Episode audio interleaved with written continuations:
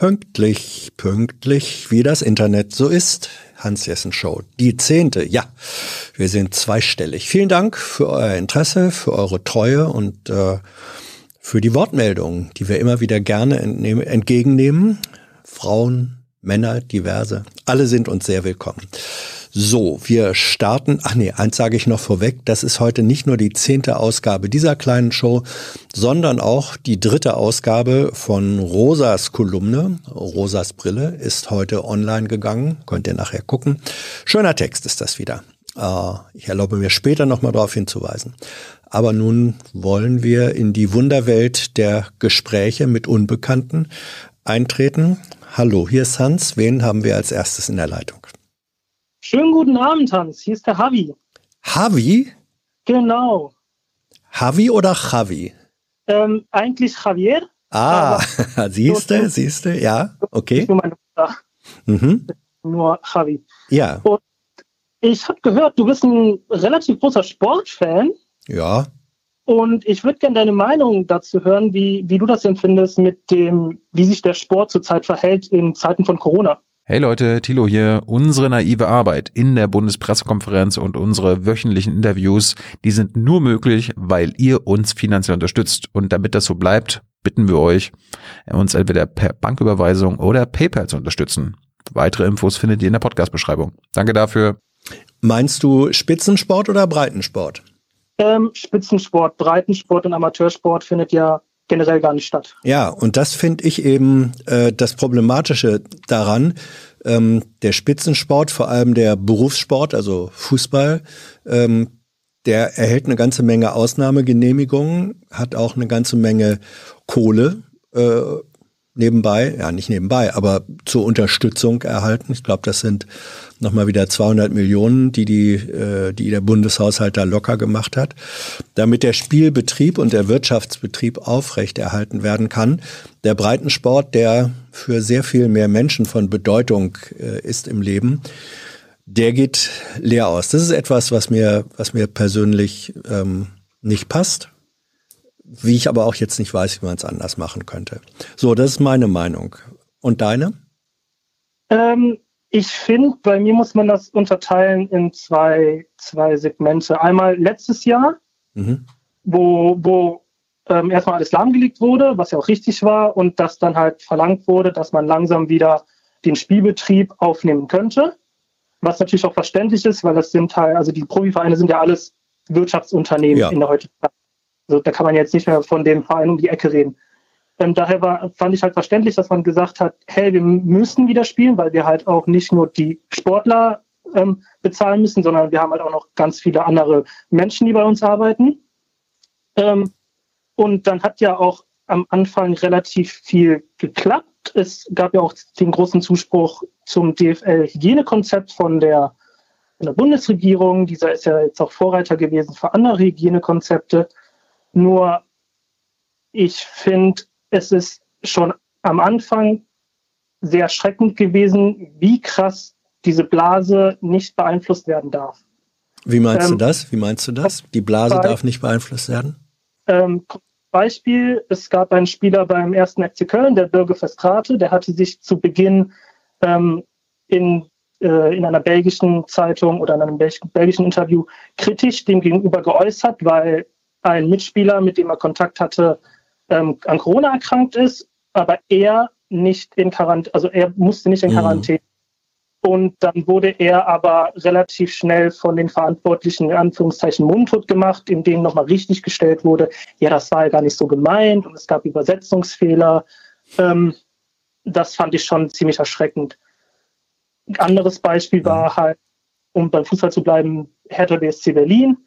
Ähm, wo Einblick in die Kabine, ge, ge, Einblick in die Kabine äh, durchgekommen sind, wo sich halt keiner wirklich an die Hygienekonzepte gehalten hat. Und da frage ich mich dann halt, wenn man doch so ein Hygienekonzept aufstellt und das der Politik und der Gesellschaft verkaufen möchte, äh, warum, warum hält man sich da nicht dran? Und wenn sich nicht daran gehalten wird oder nur sehr schwer, warum macht man nichts dagegen als politischer Entscheider?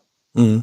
Ja, da ist natürlich die Frage, was, was können und was sollen, oder andersrum, was sollen und was können die politischen äh, Entscheider machen. Sie verlangen ja, also das habe ich zumindest in Erinnerung äh, von dem, ich glaube, äh, Ende des letzten Jahres oder Anfang dieses Jahres äh, nochmal verabschiedeten neuen 200 äh, Millionen oder wie viel es waren an, an Unterstützung für den Profisport.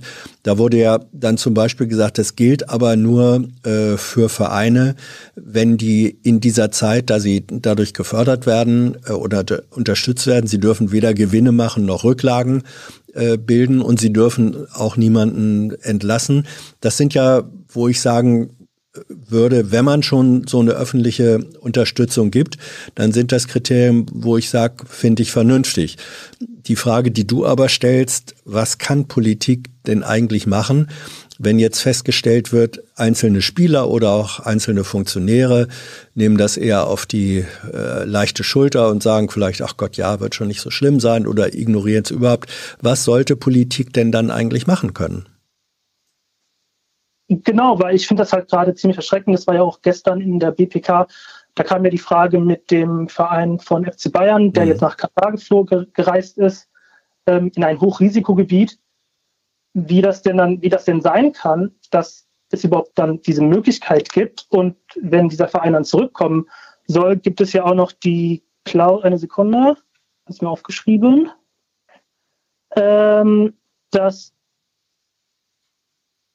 die äh, Sportler gar nicht in Quarantäne müssen, wenn sie zum Beispiel durch den, dass sie durch den Profisport gedeckt werden dadurch. Mhm. Und das finde ich, dann ist dann halt schon schwer, wenn man in ein Hochrisikogebiet reist, dort dann einer Gefahr ausgesetzt wird, um danach wieder zurückzukommen und dann drei Tage später als Beispiel äh, wieder im nationalen Sport zu spielen. Ja, also äh, sozusagen Extrawurst, die da gebraten wird, flächendeckend für ähm, Profisportler oder Berufssportler. Ähm, das, das missfällt dir und ich glaube, es gibt da eine zusätzliche, das war war ja auch der Ansatzpunkt gestern in der Bundes in der Regierungspressekonferenz, ähm, dass da eine ungeheure Reisetätigkeit äh, entfaltet wird. Das hat etwas mit den UEFA-Regeln, glaube ich, zu tun, weil die UEFA eben sagt, ja, äh, bei internationalen Begegnungen ist generell immer äh, die Heimmannschaft dafür verantwortlich, dass ein Spiel stattfinden kann. Und wenn die Heimmannschaft unter Corona-Bedingungen ist das eben so, ähm, keine, kein na, Spiel, kein korrektes Spiel unter dem im Heimstadion äh, garantieren kann, dann hat sie das Recht, äh, irgendeinen anderen Spielort zu suchen. Und das hat jetzt die kuriose Auswirkung, dass dann international auf einmal äh, Spiele gar nicht mehr weder äh, in der einen noch in der anderen Stadt oder Nation stattfinden, sondern man weicht dann in ein drittes Land aus. Ich glaube, Budapest ist im Moment relativ beliebt. Einfach dort, wo die, wo die äh, Corona-Regeln und Restriktionen dann ähm, na, nicht so scharf gehandhabt werden oder überhaupt geringer angesetzt sind. Das bedeutet in der Zeit, wo allgemein Reise- und Mobilitätsbeschränkungen verhängt werden, aus gutem Grund, ähm, führt das im Profisport dazu, dass umso mehr gereist wird. Ja, und das finde ich halt, ist halt, so gesehen wird die Politik gerade an der Nase herumgeführt. Ja. Weil man sich halt einfach sagt, ähm, ja, ihr könnt ja diese Regeln machen, ist uns egal. Wir gehen dann halt einfach mal nach Ungarn oder nach Spanien, um ein Spiel mhm. auszutragen. Ja, ähm, so, jetzt haben wir festgestellt, dass uns das beiden missfällt. Wie sieht die Lösung aus? ich, ich denke jetzt halt einfach mal sehr, sehr hoffnungsvoll, dass man halt einfach sagt, äh, man macht das halt dann wie im letzten Jahr, dass man im Sommer ein großes Turnier, das Turnier dann, das internationale Turnier abhält, äh, in einem Land zum Beispiel, was, was, hat, was ja auch geklappt hatte in der Champions League und der Europa League. Mhm. Ähm, und dass man dann halt in der, also in, in der Zeit davor wirklich nur den nationalen Betrieb am Laufen hält, dass die Vereine halt auch wirklich dann in Anführungszeichen wirtschaften können. Ähm, das wäre für mich eine Lösung. Das würde aber wahrscheinlich auch nicht passieren, vor allem wenn man bedenkt, dass im Sommer eine Europameisterschaft in komplett Europa stattfinden soll. Mhm. Ja, eben.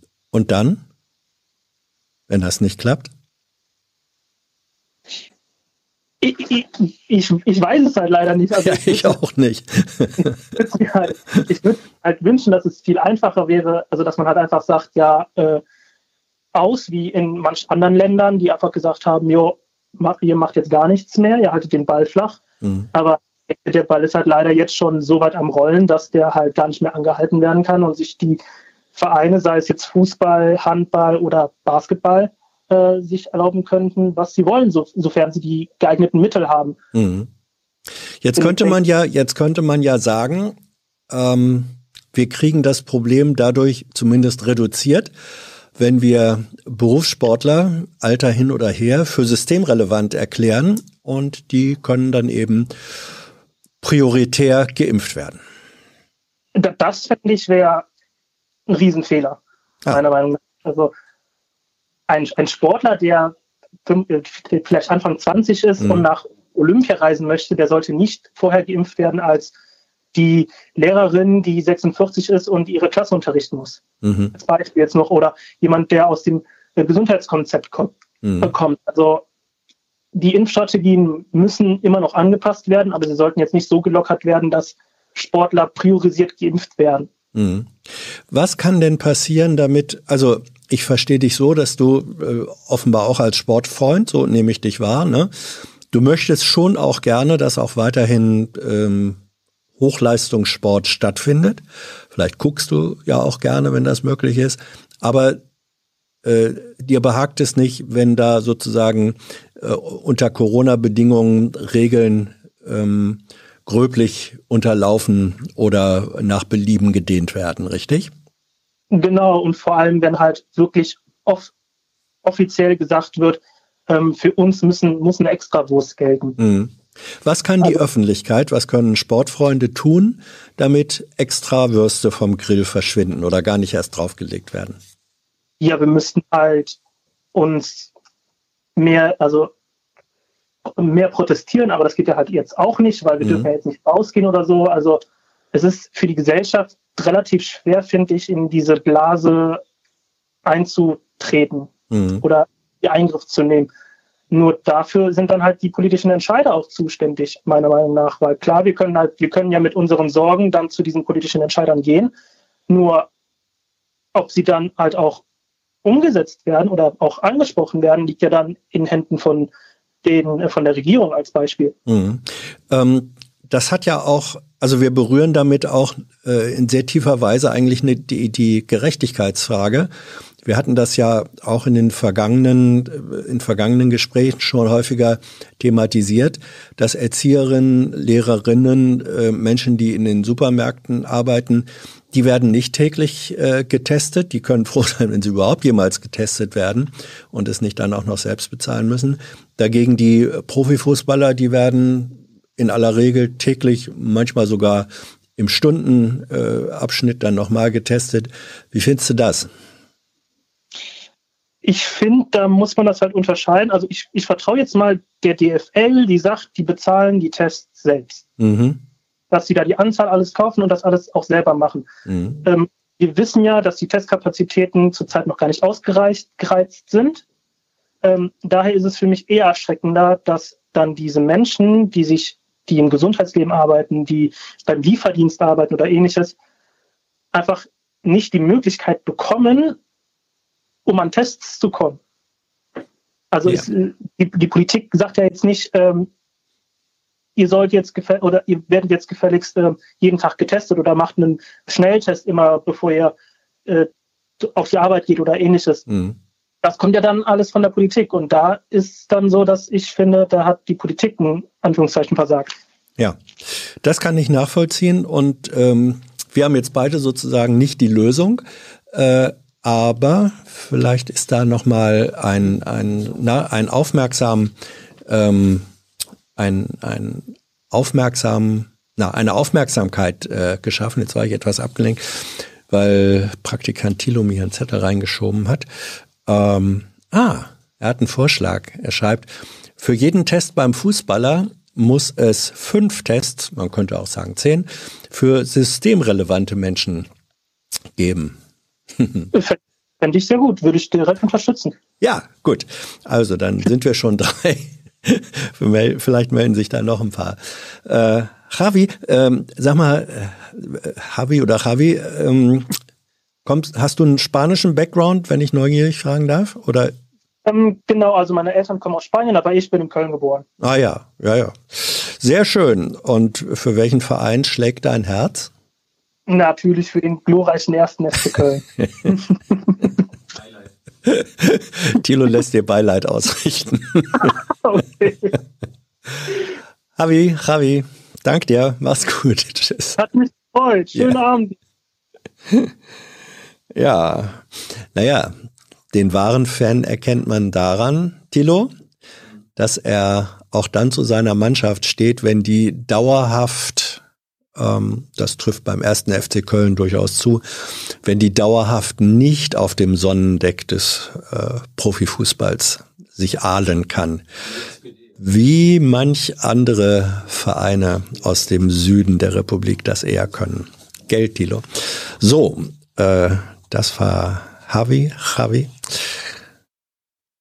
Haben wir schon wen, ein neues Gespräch in der Leitung? Ja, da hinten da hinten geht gleich ein Daumen hoch, das sehe ich.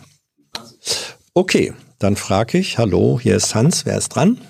Hallo, hier ist Johanna. Johanna. Mhm. Genau. Du bist wie alt? Rufst von wo an? Was möchtest du besprechen? Ähm, ich bin 34 Jahre alt mhm. und komme aus dem schönen Saarland. Mhm. Und ähm, möchte über Assange und Nawalny reden. Aha. Ja, in welcher Weise? Ähm, ja, so ein bisschen die Person gegenüberstellen und ähm,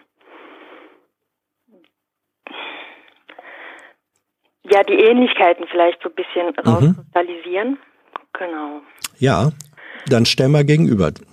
Also Assange, Nawalny.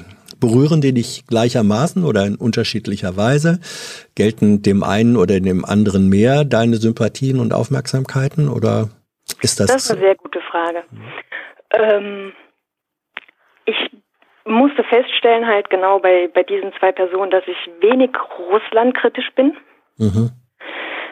Mm, obwohl es da viel zu kritisieren gibt, das sehe ich auch. Ähm, ich habe in meiner Jugend halt viel mit ähm, Russen zu tun gehabt und ich denke mal, das kommt auch so etwas daher. Mhm. Ähm, allerdings hat mich der Fall Assange halt schon sehr berührt. Mhm.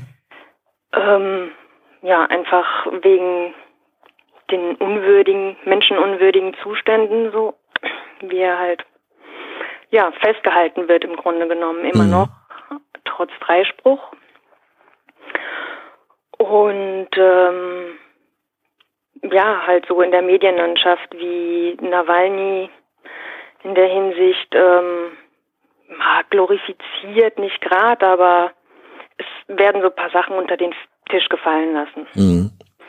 Du meinst seine, seine ähm, zum Teil nationalistische und auch ähm, na, mindestens rechtspopulistische äh, politische Vergangenheit. Es gab auf jeden Fall Äußerungen, wo er sich da eindeutig so äh, positioniert hat.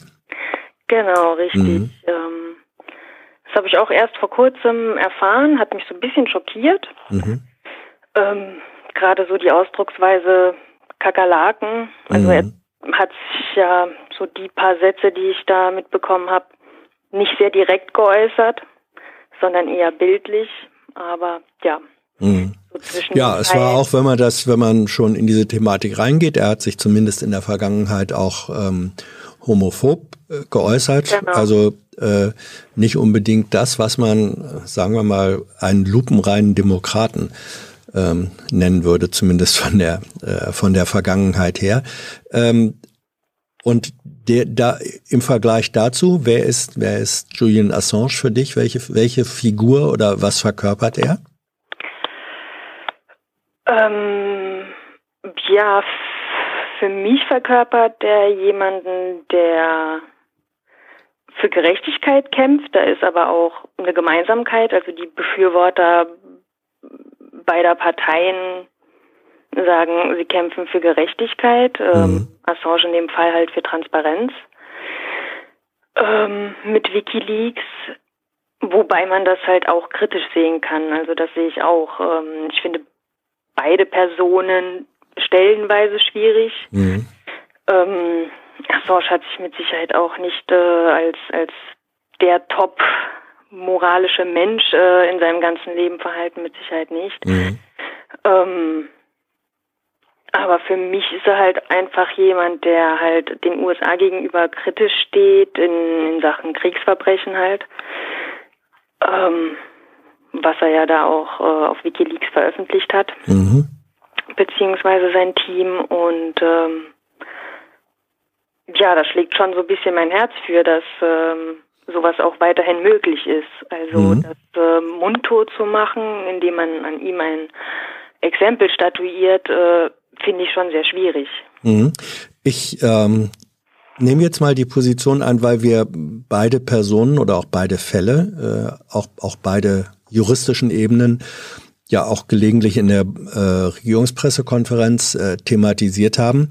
Ähm, da sagt die Bundesregierung ähm, im Falle Assange, sagt sie, ja, das ist ja ein Verfahren in einem Land, also Großbritannien, an dessen Rechtsstaatlichkeit wir grundsätzlich nicht zweifeln und wir vertrauen da sozusagen auf das Funktionieren des Rechtssystems. Ähm, und sie sagen dann im Grunde nach dem äh, das ist ja ein erstinstanzlicher Beschluss, der wird, kann, wurde ja äh, noch angefochten nach der Nichtauslieferungsentscheidung. Da zeigt sich ja eigentlich, dass dieser Rechtsstaat oder dieser, ja, dieser Rechtsstaat Großbritannien funktioniert.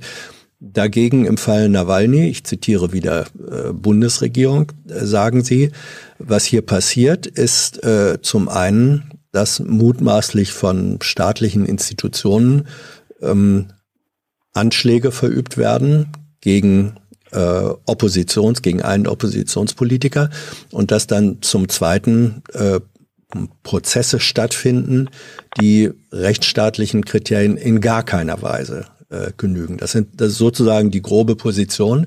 Und deswegen würde jetzt die Bundesregierung sagen, ähm, ist unsere Stimme gegenüber dem einen Fall und dem einen Staat, nämlich in dem Fall Russland, lauter und entschiedener als gegenüber dem anderen Großbritannien. Was sagst du zu so einer Argumentation? Kann man so stehen lassen, muss man aber nicht. Hm? Also ich möchte es nicht so stehen lassen. Ja, nee, ich frage ja nach deiner, ja. ich frage ja nach deiner, äh, nach deiner Position. Ähm, ja, also als das, ähm, als Herr Maas auch schon mal befragt wurde von von einem Parteimitglied der Linken, als er das auch nochmal äh, angesprochen hat mit der Rechtsstaatlichkeit, mhm. dass sie darauf vertrauen und das war ja vor dem Freispruch, das dürfte so zwei Monate her sein. Ähm, ja, mit mit welcher Mimik und mit welchem Nachdruck er das gesagt hat, nachdem er nochmal nachgefragt hat, ähm, war halt so, da ist für mich so der Groschen gefallen, so dass, dass man sich halt für ihn da in keinster Weise einsetzen möchte. Mhm. Naja, die Logik, äh, ich zitiere jetzt nochmal oder ich versuche diese Position äh, da jetzt zu referieren. Die Logik dahinter wäre ja, dass man sagt, ähm, wir können da oder wir gehen bis zum Beweis des Gegenteils ungefähr davon aus, dass hier ein äh, rechtsstaatliches Verfahren in Großbritannien funktioniert. Ähm, wobei man dann noch, ist jetzt meine Position, mindestens sehr stark in Frage stellen kann, ähm, inwiefern man ein Auslieferungsbegehren verhandeln muss ähm, in einem Hochsicherheitstrakt äh, wo die die Verteidigungsmöglichkeiten äh, von Assange mindestens erschwert, wenn nicht unmöglich gemacht worden sind. Ähm, aber immerhin, also da, da ist die Argumentation, dass gesagt wird, da haben wir es aber mit einem rechtsstaatlichen Verfahren zu tun, während, und das ist die andere Position, ähm, in Moskau bei den, bei den ähm, Verfahren gegen Nawalny ähm, Rechtsstaat komplett äh, draußen vorgelassen wird. Das ist so die, die, was, was würdest du zu einer solchen Argumentation dann sagen? kann ich schon zustimmen. Also, dass ähm, die Rechtsstaatlichkeit nicht äh, gegeben ist äh, im Fall Nawalny in Russland, das ähm, kann ich schon nachvollziehen. Verstehe ich auch. Dass auch die Stimmen da laut werden und auch äh, unsere führende Politik. Ähm, das ähm, gegenübergestellt aber genau dem, was du gesagt hast, dass ähm, die Art und Weise, wie äh, Assange festgehalten wird, würde ich mir einfach auch lautere Stimmen wünschen. Mhm. Lässt sich, würdest du sagen, dass wir es da mit, ähm, na, mit einer Doppelmoral oder zweierlei Maßstäben zu tun haben? Absolut. So war auch äh, meine Anfrage per WhatsApp mhm. messen mit zweierlei Maß. Ähm, mhm. Mit dem Wortwitz M-A-A-S. ja. ähm, liegt, liegt da. Genau, also das ähm, sehe ich schon so, dass mit zweierlei Maß gemessen wird. Halt insgesamt einfach ähm, auch die mediale Berichterstattung, ähm, was Russland angeht und dem gegenübergestellt USA, wo ja sich aus meiner Sicht einfach öfter weggeduckt wird. Hm. Lässt sich, ähm, also wenn wir jetzt mal diese, diese Hypothese, Doppelmoral in der Außenpolitik, lässt die sich eigentlich äh, grundsätzlich verhindern oder eigentlich nicht? In einer Situation, wo ja auch weltpolitisch faktisch sich Lager bilden, ähm, da ist dann schon ein gewisser Druck da, wenn man nicht sagt, wir sind, wir gehören zu keinem dieser Lager, sondern sind, was weiß ich, irgendwas Drittes, was ganz Neutrales. Wenn man, wenn es aber diese geopolitischen äh, Lager gibt, kann man dann überhaupt verhindern, dass man dann nicht doch mit unterschiedlichen ähm, Schwerpunkten und Argumentationsweisen operieren muss? Offensichtlich nicht. ähm, ja, ich verstehe halt, dass ähm, wir da einfach bessere Beziehungen zu den USA pflegen. Ähm, ich breche das für mich halt immer so mhm. runter. Mhm. Ähm, ich stelle mir dann halt immer Klassenkameraden vor. Und ähm, letzten Endes ist das alles menschlich, dass man einfach äh, zu gewissen Lagern äh, sich mehr hingezogen fühlt und da auch mehr Nutzen draus ziehen kann. Das ist äh, logisch. Dann aber allerdings noch äh, jetzt in der auf die letzten paar Meter quasi Nord Stream 2 dann ähm, abzubrechen. Bin jetzt nicht äh, von vornherein eine Befürworterin davon, mhm. aber das ergibt für mich jetzt einfach keinen Sinn mehr, das jetzt wirklich als Aufhänger zu nutzen mit Nawalny, um das wirklich komplett abzublasen. Und äh, ja, da ist sehr viel Arbeit reingeflossen mhm. und das zwingt uns dann nochmal dazu, ähm, das Fracking-Gas.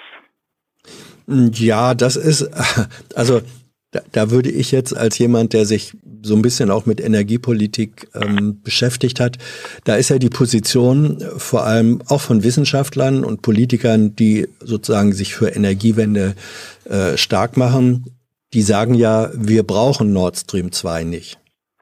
Und wenn wir Nord Stream 2 nicht brauchen, zur, auch bei weiter fortschreitendem äh, Anteil von Strom aus erneuerbaren Energien, ähm, wenn man da Nord Stream 2 nicht braucht, dann braucht man auch kein Fracking-Gas. Also das ist sozusagen die, wie ich finde, ernstzunehmende fachliche äh, Argumentation. Also diejenigen, ich, ich meine, in Bezug auf Nord Stream 2, da gibt's jetzt möglicherweise so eine Art eigenartiger Koalition oder auch Widersprüchlichkeit, dass die, dass die einen sagen, ähm, jetzt soll aber Nord Stream 2 dann doch fertig gebaut werden. A, um nicht eine Sanktion gegen Russland zu machen und B, weil wir es ja doch brauchen, während andere sagen, äh, ja, nee, wir brauchen es eigentlich nicht. Es war immer überflüssig und deswegen wäre es gar nicht schlecht, wenn es jetzt äh, sozusagen dann tatsächlich auf den letzten Metern ähm, dicht gemacht wird. Aber das ist ja jetzt nicht im, im, ähm, im Hauptpunkt äh, unserer Debatte. Ähm, ich möchte noch mal, weil du sagst, ähm, also du stellst ja fest, ja, dass auf das eine wird mehr geguckt und ein schärferer Maßstab angelegt als äh, beim im anderen Fall. Ist es denn aber tatsächlich so? Also ich habe ich führe so eine Diskussion auch in verschiedenen Foren und da ist mein Argument da und das wiederhole ich jetzt hier auch mal, dass ich sage, ähm, was wäre jetzt eigentlich, wenn wir, also wenn wir mal unterstellen, dass bei Nawalny das stattgefunden hat, wonach es äh, nach Lage der Indizien aussieht, dass sozusagen staatliche Dienste versucht haben, einen äh, Oppositionspolitiker ins Jenseits zu äh, befördern. Was wäre, wenn in den USA man versucht hätte, vor der letzten Präsidentschaftswahl, wenn da die CIA versucht hätte, Bernie Sanders äh, mit, ich weiß nicht, ob mit vergifteten Unterhosen oder wie auch immer, ähm, aus der politischen Landschaft wegzubefördern. Meinst du nicht, dass das dann mindestens einen eben solchen Aufschrei oder eine mediale Aufmerksamkeit erfahren hätte wie jetzt Nawalny? Mindestens weiß ich nicht, ähm, aber mit Sicherheit gäbe es da einen Aufschrei, ja. Mhm. Also das möchte ich gar nicht in Frage stellen, dass äh, das nicht der Fall wäre. Allerdings muss ich auch sagen, dass ähm, ich das schon verstehe, wenn Putin sagt, äh, wenn das tatsächlich der Fall ist, mhm. dann hätte man das auch zu Ende gebracht. Quasi. Ja, aber du kennst auch das, du kennst auch das, das Argument, was regelmäßig äh, gegen dieses äh, Putin-Argument kommt. Ähm, das lautet dann nämlich, dass du sagst, ja klar, hätte man ihn auch unauffälliger um die Ecke bringen können. Die Frage ist eben, ähm, sollte es darum gehen, tatsächlich jemanden zu beseitigen oder sollte es darum gehen, einen dann auch öffentlich äh, hochwirksamen, ähm, ein öffentlich hochwirksames politisches Warnsignal äh, zu geben? Und dazu gehört eben dann auch, dass eine große Aufmerksamkeit erzeugt wird. Also dieses Argument gibt's dann, gibt's dann ja auch. Nicht? Also dass ähm, die Aufmerksamkeit einfach größer ist, in, in dem man ihn halt nicht umbringen konnte beziehungsweise indem die Inszenierung sozusagen eine solche ist, die auf jeden Fall mit einer Wahnsinnsaufmerksamkeit verbunden ist. Denn wenn, mhm. wenn einer wie Nawalny, der natürlich auch unter internationaler Medienbeobachtung steht, wenn der während eines äh, Fluges sozusagen mit Vergiftungserscheinungen äh, dann stirbt und so wäre es ja gewesen, wenn der Flieger äh, nicht die, diese sehr blitzschnelle Zwischenlandung äh, gemacht hätte. Ähm, das hätte natürlich eine viel höhere Aufmerksamkeit äh, erzeugt, als wenn er auf einmal einfach so tot gewesen wäre. Aber ich meine, das ist äh, also jetzt eine sehr spekulative Diskussion, die ich, die ich deswegen auch gar nicht, äh, ich meine, wir können, wir können sie nicht wirklich zu einem vernünftigen Ende führen. Ähm, was wünschst du dir eigentlich von sowohl deutscher Politik äh, als auch von deutschen Medien in der Berichterstattung über diese beiden Fälle. Du hast ja, wir wollen ja nicht nur über Nawalny sprechen, sondern äh, auch über Assange. Das war ja auch dein Ansatz, dass du sagst, die beiden Fälle, die beiden Personen betrachten und gegenüberstehen. Was wünschst du dir? Ich ähm, würde mir wünschen, dass ähm, mehr über Nawalnys Hintergrund berichtet mhm. wird. Ähm, und zwar auch in dem wiederholten Maße, wie man das bei Assange gemacht hat, mhm. wo man ihn halt nicht gut dastehen lassen wollte. Stichwort ähm, Vergewaltigungsvorwürfe in Schweden. ähm, ja, dass man das einfach nicht mal in einem Artikel bringt, sondern auch tatsächlich in einer Tagesschau, mhm. Die äh, ja, einfach sehr viele erreicht, weil ich dann auch immer drüber nachdenke, okay, äh, nicht jeder hat äh, wirklich die Zeit, sich äh, politisch zu interessieren und ähm, auch wirklich viel zu lesen. Ähm, Familien mit Kindern, die gerade zurzeit sowieso äh, auf dem Zahnfleisch viel gehen.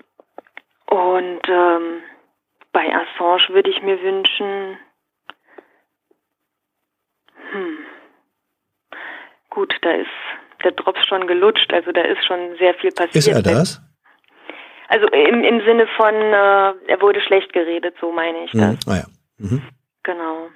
Aber Nein, er sitzt jetzt, Willen, also also er sitzt, äh, die, die, ich meine, Assange finde ich, ist insofern überhaupt äh, noch nicht endgültig entschieden. A, weil wir nicht wissen, wie die Entscheidung, wie gesagt, die USA haben Rechtsmittel eingelegt. Wir wissen nicht, wie die nächste Entscheidung ähm, aussehen wird. Ähm, ich halte das immer noch für möglich, dass dann, dass das, äh, das Gericht dann sagt in der nächsten Instanz, ja, jetzt äh, hat sich das, was wir befürchtet haben in den USA, ähm, dass, dass da Suizid, äh, dass er suizidgefährdet ist, wenn uns da versichert wird, nein, nein, nein, äh, seine Bedingungen werden so sein, dass das nicht entsteht, dass dann ein englisches Gericht immer noch sagen kann, ja, wenn es dann so ist, dann liefern wir ihn doch aus. Also ich halte das für, für überhaupt nicht möglich. Insofern den Drops ähm, halte ich da gar nicht für gelutscht. Du hältst es tatsächlich nicht für möglich. Ich halte es, ich halte es für möglich, dass ein englisches Gericht ähm, in der nächsten Instanz sagt, wir liefern ihn aus. Das halte ich für Ach möglich. so, okay, gut, dann Ja, habe ja. ich gerade eben falsch verstanden. Ja. Ja. das ist auch meine Befürchtung. ähm, und finde ich halt fatal für die eine Person, also für die Person Assange und ähm, seine Familie. Und zum anderen, ähm, ja, für den Journalismus. Also da ist für Mhm. mich auch die Frage, die ich an dich stellen möchte, ähm, betrachtest du Assange überhaupt als Journalist? Für mich ist er ein Journalist, weil er ähm, etwas macht, äh, gemacht hat, äh, was äh, für mich zu den, zu den Kernbegriffen äh, von Journalismus gehört, nämlich Missstände aufzudecken. Ähm, er ist dabei sicherlich in, in dem Bereich dessen, was man Aktivismus äh, nennt, rübergegangen. Aber da gibt's, glaube ich, keine, keine feststehende Grenze. Also das, was da jetzt konstruiert wird, dass gesagt wird, er hat ja in Wahrheit, er habe ja in Wahrheit Menschen zu Rechtsbruch verleitet und angestiftet. Darauf äh, bezog sich ja die, die Anklage dann. Ja, genau, wegen Chelsea Manning. Ja, wegen Chelsea Manning. Ähm, das ist natürlich eine Konstruktion, die als, sagen wir mal, als Anwalt der, der US-amerikanischen Regierungsseite ähm, man vermutlich so aufbauen muss. Ähm, als Journalist würde ich sagen, nein, wenn es darum geht, Rechtsbrüche und ähm, die, die, das, was Chelsea Manning aufgedeckt hat, waren für mich eindeutig Rechtsbrüche seitens äh, des US-Militärs. Wenn es darum geht, das aufzuklären, dann ähm, ist auch das, was Assange gemacht hat, legitim und Teil journalistischer Arbeit. Das ist meine persönliche ähm, Auffassung. Ja, kann man natürlich auch anders sehen. Also das kann ich auch verstehen, dass es da verschiedene Lager gibt Mhm. Und dass äh, ihn da nicht jeder so betrachtet. Ja. Noch eine andere Frage. ja, Ähm, was würde passieren, wenn wir den gleichen Maßstab ansetzen würden? Also sprich, ähm, ja, USA bei verschiedensten Sachen wie Kriegsverbrechen, Guantanamo, ähm, da nicht an den Pranger stellen, aber zumindest mal da der Aufschrei auch so groß wäre. Also ich bin äh, der Auffassung, dass, dass das, was, äh, was an Kriegsverbrechen und Völkerrechtsverletzungen äh, zu kritisieren ist, öffentlich gemacht werden muss. Guantanamo ist mit Sicherheit äh, eins der Beispiele dafür. Äh, die Drohnentötungen äh, oder auch Drohnenmorde, wie immer man das nennen will, ähm, sind, sind ein zweites Beispiel. Da bin ich äh, bin ich absolut äh, dafür und dennoch und das ist deswegen ist das so schwierig mit dem äh, messen wir tatsächlich mit mit zweierlei Maß nochmal ähm, wir haben es na, aus meiner Sicht ähm, ist Nawalny wenn das was es von den Indizien her zu sein scheint oder auch andere Novichok ähm, Tötungsversuche, die es nach meiner Auffassung und Kenntnis auch gegeben hat, das hat schon eine sehr eigene Dimension. Und wenn, wenn jetzt gesagt wird, da dürfen wir aber nicht mit zweierlei Maß messen, dann würde ich schon fragen, wo haben wir auf der anderen, wegen mir der US-Seite, ähm, Vorwürfe, die damit wirklich direkt vergleichbar sind. Erst wenn wir das hätten, könnten wir, glaube ich, sagen, ah, hier wird dann doch mit zweierlei Maß äh, gemessen. Ja, aber äh, es ist von daher schwierig und ich kann nur sagen, ähm, auch für mich als Journalist und eigentlich für, für alle Journalisten, wir tun gut daran, wenn wir solche Stimmen wie deinen auch zuhören und uns überprüfen und sagen, Moment, glauben wir manchmal zu leicht dem, was sozusagen das, äh, das Narrativ ähm, der eigenen Regierung ist ähm, müssen wir nicht auch äh, zuhören, was andere sagen. Also uns selbst die Frage stellen, wo, wo gewichten wir vielleicht ähm, ohne genügend drüber nachzudenken. Man kann nachdenken und kommt dann vielleicht zum selben Ergebnis und sagt, es ist schon richtig so zu gewichten, aber das Nachdenken muss sein. Mhm, ja, das stimmt. Johanna, ich danke dir. Ja, ich danke dir auch. Mach's gut. Tschüss. Tschüss. Ah, Tilo. Du, ich meine, das ist ja gut. Das ist sozusagen eins der, eins der schwierigsten Themen, die man als Journalist überhaupt äh, behandeln, behandeln kann. Und ähm, ja, es ist komisch. Man, gerade wenn man als Journalist aktuell arbeitet, dann, dann ist natürlich, man, man wendet dann gerade in der Aktualität, wenn alles schnell gehen soll, dann sind so automatisierte Prozesse und so weiter. Klar, für das, was eigentlich nötig ist, nämlich die, die Reflexion, das eigene Tun selbstkritisch zu, zu beurteilen, da ist nicht immer die Zeit dafür, aber man muss sie sich nehmen. Von daher, vielen Dank, Thilo. So, ein neues Thema, eine neue Stimme. Hier ist Hans, wer ist da? Hi Hans, hier ist Per. Per. Ich bin 31 und mhm. aus Berlin. Mal gleich zu Anfang.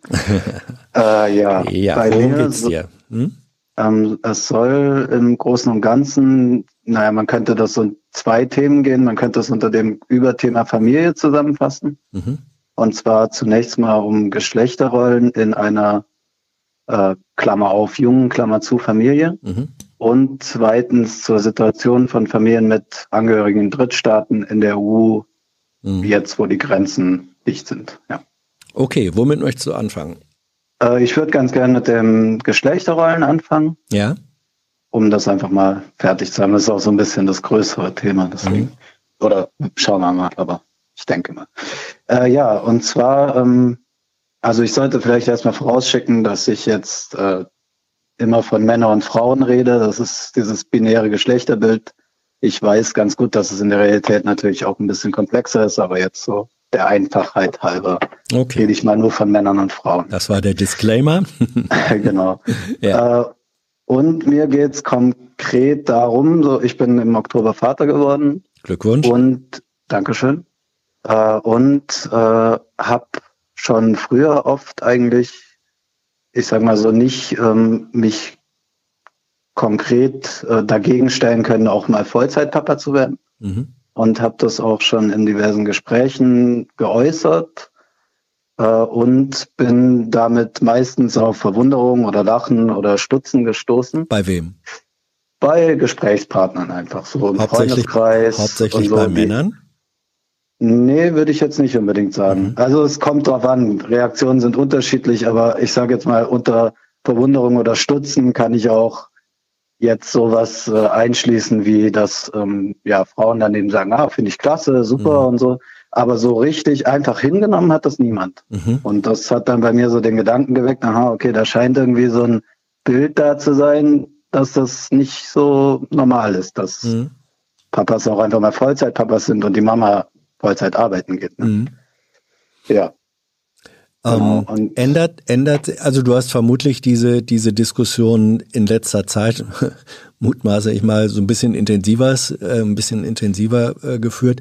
Empirisch ist es ja glaube ich nach wie vor so, dass die Mehrheit der, wenn man es so, ja, wenn man es im Groben guckt, ist es schon noch so, dass die Mehrheit der Hauptverdiener in Familien sind dann doch nach wie vor die Männer.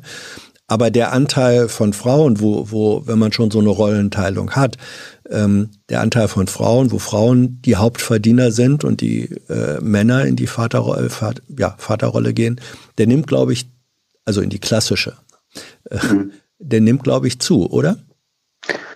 Äh, ja, ich nehme es auch an. Also ich habe mal schon so ein bisschen reingeguckt jetzt beim Statistischen mhm. Bundesamt und habe da halt so Zahlen gefunden wie 2016 und 17 waren, waren die Erhebungen hier, dass eben ähm, 90 Prozent der Männer mit oder ohne Kind erwerbstätig sind, mhm. mit 45 Jahren. Und bei Müttern ist es bei 45 Jahren ähm, erst ungefähr gleich. Also ja. es gibt so die Kurven, die treffen sich dann so, aber dort sind es auch nur 80 Prozent. Mhm, mhm, mhm, äh, und einen besonders krassen Unterschied habe ich bei Frauen mit 25 Jahren gefunden, die circa 40 Prozent weniger häufig erwerbstätig sind als ohne Kind, also Mütter. Mhm.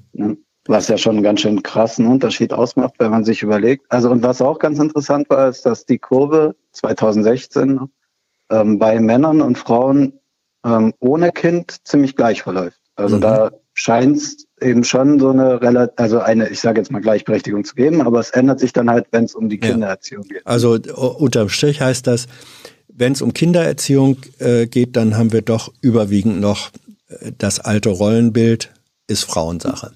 Ja, ja, genau. Und da mhm. geht es jetzt nur um die Erwerbstätigkeit. Ja, also ja. der richtig krasse Unterschied liegt noch darin, dass Väter, wenn sie erwerbstätig sind, und mit Kindern in einem Haushalt leben zu 90 Prozent in Vollzeit arbeiten und Mütter zu 69 Prozent in Teilzeit. Also mhm. sagt, das sagt er dann auch schon, wer die Erziehungsarbeit macht. Ja.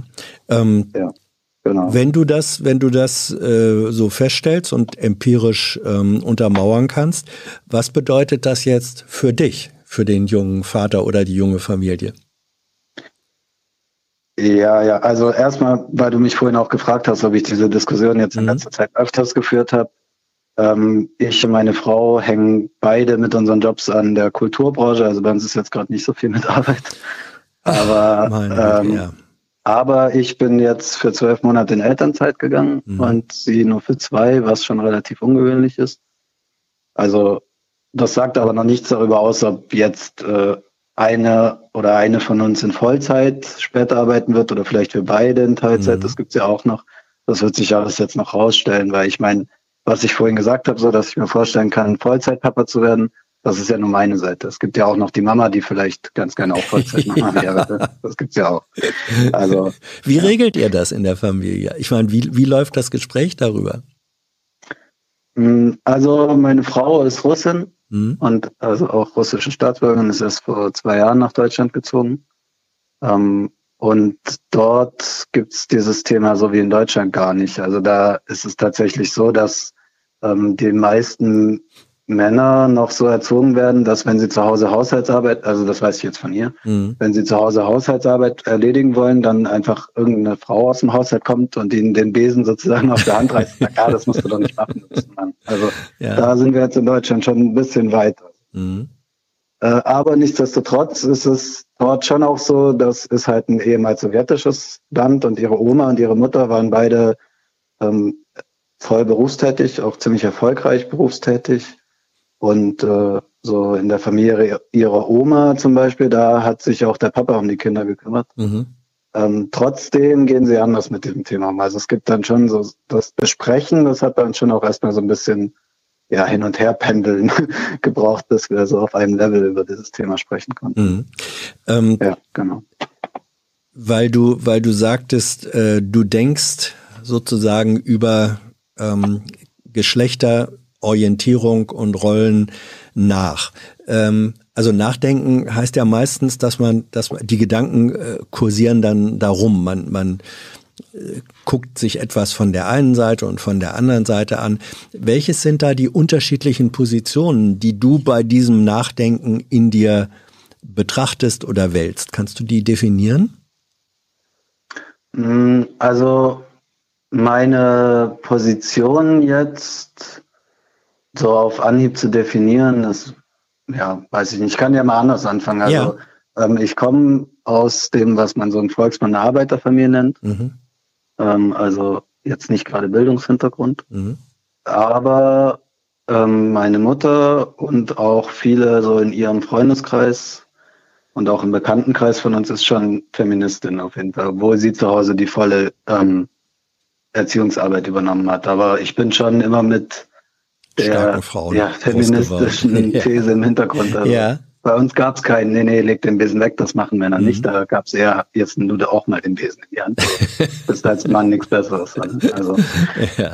ja, ja. Mhm. Äh, von daher ähm, sage ich mal, bei mir ist die Hemmschwelle, ähm, mich auch, auch selbst als Feminist zu bezeichnen in gewissen Situationen, mhm. nicht so hoch, weil ich halt nicht so, ja, ich habe kein so ein Bild, was eigentlich äh, in der großen und ganzen Bevölkerung, also so in der mhm. Bevölkerung im Großen und Ganzen kursiert.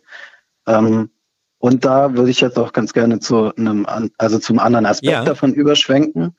Und zwar habe ich ähm, ja letzte Woche das Gespräch mit Yves gehört. Ja. Und mhm. äh, da ging es ja auch um Feminismus. Mhm. Und jetzt ist es so, also ich äh, studiere ähm, Anglistik und Germanistik, also eigentlich englische und deutsche Philologie. Und deswegen würde ich mich mal ganz gerne mit dir über den linguistischen Aspekt von Feminismus unterhalten. Nur Weil, also ähm, nur nochmal, um nochmal zurückzugehen zu dem letzten Thema, ein Punkt, den ich jetzt fast unterschlagen habe. Ähm, also, so um das abzuschließen, ich habe so ein bisschen das Gefühl, es wird ja oft über die gläserne Decke gesprochen, mhm. Wenn es so um den Gender Pay Gap geht und so. Und es gibt aber, das habe ich jetzt auch rausgefunden, auch ein Gender Care Gap. Also eben, dass Frauen 50 Prozent mehr Zeit mit Hausarbeit und Kinderbetreuung verbringen und bei 34-Jährigen sogar 110 Prozent mehr. Mhm. Und da habe ich mich gefragt, gibt es eigentlich auch einen gläsernen Boden, also sozusagen eine Schwelle nach unten, wo Männer wenn, denken, wenn ich da durchbreche, dann bin ich kein richtiger Mann mehr. Also bei Hausarbeit und Kindererziehung und so. Mhm. Hast du den Eindruck ähm, aus Gesprächen mit, mit äh, anderen Männern, dass das so sein könnte? Ja, also gerade wenn es darum geht, also ähm, ein, eine Sache zum Beispiel, die mir jetzt vor kurzem habe ich so einen zufälligen Bericht gelesen, ich weiß nicht mehr, wer das war, aber es war irgendein Firmenboss aus Silicon, aus Silicon Valley, der ähm, sich entschieden hat, Vollzeitpapa zu sein und das, die Berufstätigkeit seiner Frau zu überlassen. Und in diesem Artikel ging es hauptsächlich darum, dass er das macht, weil seine Frau besser verdient. Mhm. Und da habe ich mir mal gedacht, das ist auch in so privaten Gesprächen oft das Ding. Wenn es dann in Elternzeit geht und so, dann wird halt überlegt, ja, wer verdient mehr und dann macht's der oder in ganz seltenen Fällen diejenige. Mhm. Aber es ist halt tatsächlich so, dass meistens der Mann mehr verdient. Mhm. Was man auch nicht vergessen darf. So. Findest du das? Ähm, und, ja. ja. Nee, red weiter. Ja, ja, ich denke schon, dass es auch so einen gläsernen Boden gibt, weil ähm, es gibt ja auch die Care-Berufe, in denen auch viel mehr Frauen tätig sind. Und es geht ja auch nicht nur um die Pflege von Kindern oder Pflege in Anführungszeichen um die Erziehung von Kindern, sondern auch um zum Beispiel Pflege von Angehörigen, die dann älter sind und so. Ja. Da habe ich jetzt keine Zahlen gecheckt, aber gefühlt machen das auch Frauen. Ja, ja, das, es ist so, äh, dass auch in den, in den Pflegeberufen, also sowohl in den Berufs, Berufspflegern sind, glaube ich, nach wie vor deutlich mehr Frauen äh, als Männer tätig und dann in der pflegerischen Tätigkeit auf, auf jeder Ebene äh, sind es, soweit ich weiß, auch immer noch deutlich mehr äh, Frauen als Männer. Es wird häufig dann ja damit erklärt, dass das mehr die Natur der Frau äh, sei, die Fürsorge ja, und so weiter. Das halte ich für äh, wirklich großen Quatsch, sondern da denke ich, das hat wirklich sehr viel mehr äh, mit gelernter äh, kultureller äh, Erfahrung und Erziehung zu tun als, äh, als, als äh, alles andere. Ähm, ja, und da ist die Frage, wie überwinden wir das? Ja. Also. Genau. Irgendwie muss ja mal das überwunden werden, weil ich habe jetzt schon auch bei dir auch ja. rausgehört, dass du ja durchaus auch dich mit äh, feministischen Positionen auch ähm, oder mit denen sympathisierst und auch ähm, dafür bist, dass es eben Gleichberechtigung gibt und so weiter und so fort äh, nur dich aus, ja, ich sag mal, sprachlichen Gründen nicht selbst als Feminist bezeichnen würde. Das ist richtig, habe ich richtig Ja, das ist, das ist im Wesentlichen äh, richtig, ja. Hm. Ja, ja. Ähm, das fand ich ganz interessant, weil ich habe jetzt, ich habe dann halt mal überlegt, du bezeichnest dich aber schon auch als Journalist. Ja. Und so rein grammatisch ist die Bildung von Journalismus und Feminismus jetzt nicht so groß unterschiedlich. Sind beides äh, französische Substantive, ja. die mit einem Ismus ähm, ja nochmal sozusagen substantiviert werden im Deutschen. Ja. Äh, und ähm, ich habe dann mal so ein bisschen reingeguckt in verschiedene Wörterbücher und ähm, auch in, im digitalen Wörterbuch der deutschen Sprache. Ich weiß nicht, ob du das kennst. Das ist ein Nö. Korpus, korpusbasiertes ähm, mhm. Wörterbuch der, ich glaube, Berlin-Brandenburgischen Akademie der Wissenschaften oder so. Äh, das ist ganz gut, wenn man so ein bisschen wirklich tatsächlich einen ähm, Sprachgebrauch wissen möchte, nicht nur mhm. die Duden äh, von oben herab halt. ja, genau. Ja. Und äh, habe da eben mal reingeguckt und ja, der Ismus eben, das ist ja klar, was der macht, ne? Adjektive oder Substantive. Ähm, insofern ändern, dass es eine Geisteshaltung oder eine Erscheinung ausdrückt, also zeichnet. Mhm. Ähm, und für den Feminismus habe ich dann auch mal so ein bisschen tiefer reingeguckt, auch in die Etymologie und so, und würde dir ganz gerne mal so ein bisschen erzählen, was ich da gefunden habe, wenn es okay ist.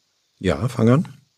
Ähm, ja, also genau. Im Duden steht, ähm, dass der Feminismus eine politische Bewegung, gesellschaftliche oder geistige Strömung ist, die die Gleichberechtigung von Frauen sowie die Veränderung der traditionellen Geschlechterrollen und der männlich geprägten Lebensform und Kultur anstrebt. Der letzte Punkt ließ das Patriarchat sozusagen beenden. Mhm.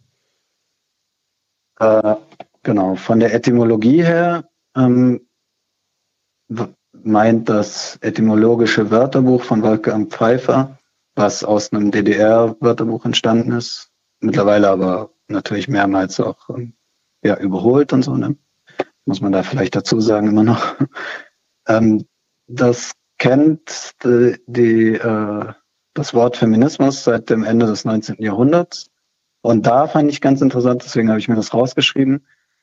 Da ähm, wurde eben unter anderem für Feminismus ein übertretenes Eintreten für die Frauenemanzipation, Komma, weibliches Verhalten bei, Klammer auf, homosexuellen, Klammer zu Männern mhm. äh, postuliert. Mhm. Also man sieht so ziemlich direkt nach der Entlehnung ist das erstmal so die Konnotation, die Feminismus hat. Ja, aber es ist in beiden, äh, in beiden Definitionen hat es eben sehr eindeutig, fokussiert es sich ähm, auf die weibliche, äh, auf das weibliche Geschlecht. So, da, das ist, das ist beiden Definitionen, ähm, so wie du sie vorgetragen hast, äh, gemeinsam. Und damit haben wir, finde ich, einen Unterschied. Es ist zwar ein Ismus, ja, aber es ist ein Unterschied zum Journalismus, der sozusagen da gar keine Geschlechterbeziehung äh, hat, sondern der eine Tätigkeit äh, beschreibt. Also die beiden Sachen würde ich da nicht in einen Topf werfen äh, wollen. Aber also ich stimme dir da auf jeden Fall zu, was die Konnotation angeht. Mhm. Ich würde das aber ganz gerne noch ein bisschen relativieren, weil es gibt den Feminismus ja nicht nur als, ähm, als ähm, ja, Geisteshaltung, die die ähm, Gleichberechtigung oder Frauenemanzipation oder Abschaffung des Patriarchats, was auch immer für eine Stufe man da wählen möchte, sucht, sondern es gibt ja auch zum Beispiel Feminismus als literaturkritische Strömung, ne? also als, ja. als philosophische Geistesrichtung. Ja, das, das, also, das, das gibt es, ja. Ja, ja. Und äh, ich, es geht mir eben genau darum, ähm, ich meine, ich will jetzt nicht dich irgendwie angreifen. Also, ich kann das schon ganz gut verstehen. Und ich sage auch nicht zu jedem, dass ich Feminist bin. Ich mache das immer abhängig davon, so worauf es ankommt. Und mhm. ähm, ich hatte früher da echt so ein bisschen auch ähm, Trouble mit, da meine Position zu finden und habe äh, dann Inspiration gefunden bei einer sehr, sehr guten Kabarettistin. Mhm. Sigrid Greig heißt sie, ich weiß nicht, ob das nee, was sagt. Das ist eine Berliner Kabarettistin, die auch Feministin ist. Ja, kann man sich im BK-Theater gerade auch online angucken, wer das mhm. mal googeln möchte. Kleine Werbung hier, wenn ich schon ihren Namen nenne. muss das erlaubt sein. Ja, ähm, die äh, sagt auch nicht immer, dass sie Feministin ist, obwohl mhm. sie Feministin ist. Sie sagt das nur, wenn sie direkt danach gefragt wird. Ja. Und daraus habe ich mir dann gezogen, aha, ähm, es geht einfach darum, zu, wissen, wann muss ich jetzt mal Fahne bekennen sozusagen? Wann muss ich sagen, ähm, ja doch, ich bin Feminist. Und wann muss ich oder ähm, wann will ich? Na, natürlich, wann will ich? Ich meine, müssen, ja, okay, nagel mich jetzt nicht auf den Begriff fest, das habe ich jetzt nur so mhm.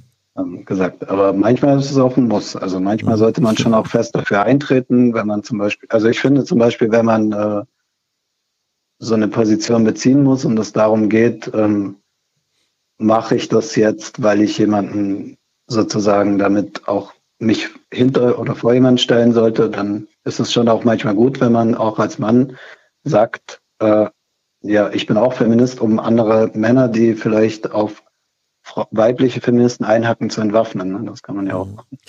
Ja, ja okay. Aber, ähm, ähm, pass mal, pass mal auf, ja, äh, ja. Peer. Das ist äh, also die, die Botschaft ist sozusagen ähm, angekommen. Jetzt gucke ich aber auf meine Uhr und mir fällt ein, dass du gesagt also hast am Anfang, du hättest noch ein zweites Thema. Äh, so ganz arg viel Zeit haben wir, weil wir planen ja immer so ein bisschen auch mit Längen. Ich möchte aber gerne äh, dieses zweite Thema, dass der ja auch vielleicht wichtig ist, auch noch ja, ansprechen. Ja, das wird auch hoffentlich ein bisschen schneller gehen, mhm. weil es da wahrscheinlich nicht so viel zu diskutieren gibt. Und zwar ist es so, also meine Frau ist äh, Russin, das habe ich ja schon gesagt.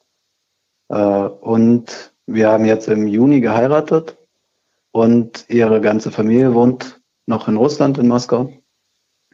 Ähm, ja. Und jetzt wissen wir ja alle, wie die Situation gerade ist. Die mhm. Grenzen mhm. sind zu, schon seit März letzten Jahres. Und uns hat das unmittelbar betroffen. Und ich finde einfach dieses Thema, da würde ich ganz gerne dich mal fragen, mhm. ob du das Gleiche empfindest. Ich finde, dieses Thema geht total unter. Also es wird zwar immer über Grenzschließungen gesprochen und so, es wird aber nicht über die Millionen von Familien in Europa gesprochen, die Angehörige in Drittstaaten haben. Mhm. Jetzt betrifft das mich natürlich ganz persönlich, deswegen bin ich da vielleicht auch ein bisschen emotionaler als andere, aber ähm, ja, wie würdest du das als Journalist? Hast du das anders wahrgenommen? Ist dir das Thema oft untergekommen? Wird das oft besprochen? Ähm, es ist äh, es ist mir als als journalistisches Thema äh, überhaupt nicht äh, präsent. Bestimmt wird jetzt jeder jemand sagen können, aber da und da stand das doch schon mal. Aber das ist sozusagen äh, als ein größeres Thema in den Medien verhandelt würde, ähm, nee, glaube ich nicht. Äh, ich nehme es äh, privat wahr, ähm, weil ein guter Freund von mir ähm, so eine vergleichbare Beziehung frisch hat die können sich jetzt eben auch seit einem Jahr sich praktisch nicht mehr sehen. Äh, ja. Und das, das ist äh, natürlich ein persönliches und menschliches für alle Beteiligten Drama. Das ist es einfach. Und ja. ähm, also der gute Freund ist auch Kollege, der ist von daher auch informationsmäßig völlig im Film. Und der sagt, ja, ich, ich weiß ja, warum diese Restriktionen nötig sind und gemacht werden müssen. Und trotzdem ist es ein Drama. Und äh, das wäre die Position, die ich da jetzt äh, auch hätte oder keine bessere wüsste, wo, wo ich sagen würde, ja, ähm, wenn man die weitere Ausbreitung der Pandemie einschränken will, kommst du um Restriktionen, um, um Kontakteinschränkungen einfach nicht rum. Ähm, und dennoch ist es ein Drama. Und dann soll wenigstens diese Ebene des menschlichen Dramas ähm, auch öffentlich werden. Und man muss sich darüber austauschen können. Ich will ja nicht sagen, dass das dann sozusagen schon hilft, aber es ist, es ist dann wenigstens präsent.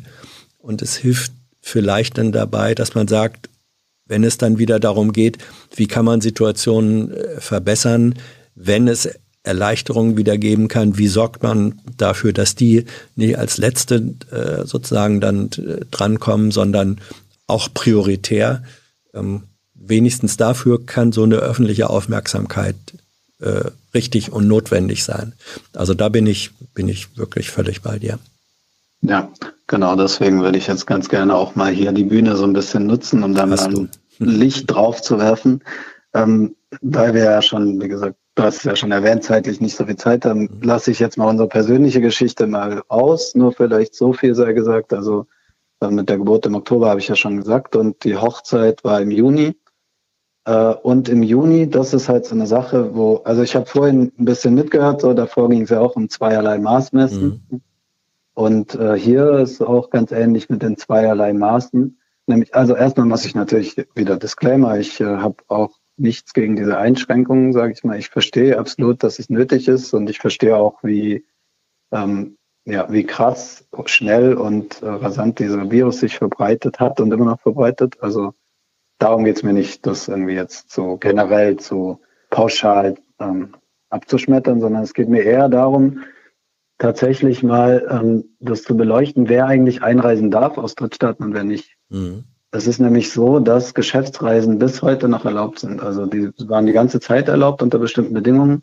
Mhm. Und wenn ich mir hier so in die, ähm, ja, in, in den Gesetzesentwurf vom Bundesministerium für Inneres mhm. reinlese, dann sind zum Beispiel auch Besuche von Messen erlaubt, Vortragsreisende, was man locker online machen könnte, ne?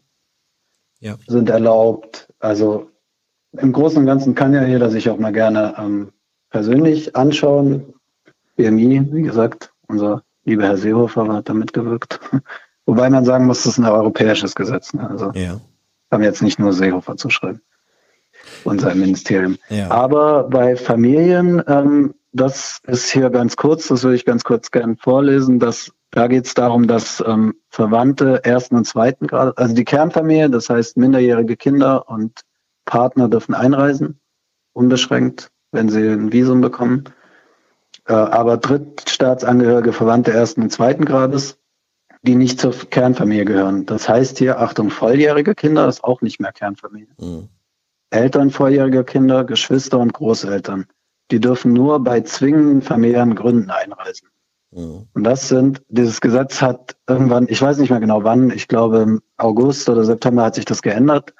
Ähm, ab dann war das möglich. Davor war es überhaupt nicht möglich. Deswegen konnte zur Hochzeit auch kein, nicht mal die Mutter kommen oder der Vater von meiner Frau. Mhm. Was ich schon ganz schön krass finde, wenn man sich überlegt, dass Menschen noch zu Konferenzen liegen dürfen äh, und nur nachweisen müssen, dass sie da eine Rede halten. Äh, und die zwingenden familiären Gründe sind Geburten, Hochzeiten, Todesfälle, Beerdigungen oder besondere Ausnahmefälle, in denen zwingender familiärer Grund vorliegt, zum Beispiel schwere Erkrankungen. Ja, genau. Und das war's schon. Und Peer, das ist halt die ja. Sache, die ich krass finde. Also da ja. muss ich schon sagen, da wird tatsächlich mit zweierlei Maß gemessen. Per, du hast äh, da ein paar Finger in mehrere Wunden gelegt. Dafür danke ich dir. Ja. Ich danke dir für das Gespräch. Mach's gut. Tschüss. Ciao. Ja. Wo er recht hat, hat er recht. Hey Leute, hier ist Thilo von Jung und Naiv. Kurzer Hinweis von meiner Seite. Jung und Naiv gibt es nur durch eure Unterstützung und ihr könnt uns per Banküberweisung oder PayPal unterstützen. Danke dafür. Und die, ähm, ja, das stimmt. Also es wird eben da und da schließt sich jetzt ähm, im Grunde die, die wieder der Kreis oder geht die Beziehung zu dem, was wir auch im, bei dem Fußballthema vorher hatten. Also da, da, wo es sozusagen der, der Aufrechterhaltung des Geschäftsbetriebes dient, da sind anscheinend Ausnahmen leichter möglich als in anderen Fällen, wo es nur, beachte die, nur um menschliche Beziehungen geht, die eigentlich, finde ich, dann doch die wichtigeren sind. So, ähm, haben wir schon ein neues Gespräch? Ah, wir brauchen noch 30 Sekunden, höre ich gerade. Gut, da mache ich an, an dieser Stelle den Werbehinweis in eigener Sache, weil wir auch schon über Geld geredet haben. Dieses Format wie alle anderen dieses Kanals gibt es nur durch eure Unterstützung, wie ihr dazu beitragen könnt, dass es das auch in Zukunft gibt. Wisst ihr, seht ihr und im Abspann nachher werden alle diejenigen, die im vergangenen Monat 20 äh, Euro und mehr zur Verfügung gestellt haben, namentlich erwähnt. Das könnt ihr auch, wenn ihr nicht sowieso schon dazu gehört. So, das war unser eigener kleiner Werbeblock. Und wer ist jetzt dran? Hier ist Hans. Hallo. Hallo Hans, guten Abend, hier ist Friedrich. Friedrich. Ja, ich rufe dich aus den äh, tiefsten Schneewehen des Bergischen Landes an. Ich weiß nicht, wie es bei euch in Berlin ist, ja. ob ihr ins Studio noch rein oder rauskommt. Ja, bei uns geht schon noch. Ich bin heute mit dem Fahrrad, äh, aber witzigerweise ins Büro gefahren. Das war eine kleine Abenteuertour, aber wie du siehst, habe ich es äh, heil überstanden. Friedrich, worum geht's dir? Hans, ich weiß nicht, ob du äh, überhaupt noch die Lust und die Leidenschaft und äh, äh die Wachheit aufbringst, dich mit Vorstandsbeschlüssen der SPD auseinanderzusetzen. Ähm, Lust, Leidenschaft, äh, weiß jetzt nicht. Braucht man das, um sich mit Vorstandsbeschlüssen der SPD auseinanderzusetzen? Also die Wachheit ist auf jeden Fall da. Das ist dein Gut. Thema. Mhm. ja, ich, ja, ich, bin so ein bisschen geflasht, weil ich mir heute ja. in äh, äh, großer Länge die Verkündung von, von Olaf Scholz äh, für das Wahlprogramm der SPD in diesem Jahr äh, mhm. Multimedia-Wahljahr angehört habe. Und äh, er hat vier Missionen bekannt gegeben. Mhm. Mission eins ist den Klima, menschgemachten Klimawandel stoppen. Mhm. Äh, Mission zwei ist moderne Mobilität. Mission drei ist, da wird es schon richtig spooky, ähm, digitale Souveränität. Und Mission vier ist Verbesserung im Gesundheitswesen. Das mhm. ist das Wahlprogramm der SPD. Was hättest du gewettet? Ähm, ich hätte, also bei der SPD finde ich, ähm, verbieten sich Wetten, weil weil du meinst jetzt so niemals in fallendes Messer greifen oder ist es mehr so eine Wirecard-Assoziation? Ach nein, es ist, ähm, du kennst ja auch ähm, Albrecht von Lucke ganz gut und äh, glaube ich jedenfalls, ne, Friedrich? Und mhm. ähm, der hat ja immer den schönen Satz, mit dem er fast legendär geworden ist. Der Verlierer ist die SPD. Also wenn man, es ist eine so einfache Wette äh, bei der SPD und das, ich will jetzt nicht Kübel von Häme und Spott ausgießen. Das gehört sich ja nicht, wenn jemand schon sozusagen am Boden liegt. Aber fast alles, worauf man da wetten kann, äh, trifft in ungünstiger Weise zu. Ja, aber das ist, Hans, das ist genau mein Punkt, weswegen ja. ich äh, auch gerne deine Einschätzung mhm. hören würde. Es gibt ja so Leute, die können alles richtig machen und am Ende lacht das Publikum. Also ja. ich sag mal, die SPD als Bertie Vogts unter, äh, unter den Bundestagsparteien. Oder äh, denken wir an Rudolf Scharping und schauen wir heute auf sein Bundestagswahlergebnis von 36,2 Prozent. Ja. Und bei der SPD würde ich auch in dieser Legislatur sagen, sie hat halt sowas Hausmeisterhaftes mhm. träumt immer noch davon, Schuldirektor zu werden, aber eigentlich ist sie immer nur schuld, wenn das Jungsklo verstopft ist. Mhm. Und heimlich still und leise macht sie diese kleinen, diese mechanischen Arbeiten im Maschinenraum. Sie erhöht das Kindergeld, sie kümmert sich um eine Grundrente, sie äh, erhöht das Kurzarbeitergeld unter Corona. Ähm, und so kannst du die Liste lange fortsetzen und am Ende steht, dass sie noch fünf Prozent verloren haben. Ähm, und ich höre zumindest, dass selbst Sozialdemokraten sich das absolut nicht mehr erklären können. Ja. Jetzt du. Jetzt, du. jetzt ich. Äh, Letzte Hoffnung. ich habe ja nie versucht, ähm, ich habe ja nie versucht, äh, SPD-Vorsitzender äh, zu werden. Du glaube ich auch nicht. Ähm, also äh, Friedrich, es, es mag jetzt den einen oder anderen bei unseren Zuhörern äh, oder Zuschauern geben, sagen, die Stimme kenne ich doch, die Stimme kenne ich doch. Magst du selber sagen, welcher Friedrich du bist? Sonst also deine oder meine? Also wir können positiv ausschließen, dass ich Friedrich Merz bin. So ja. Nein.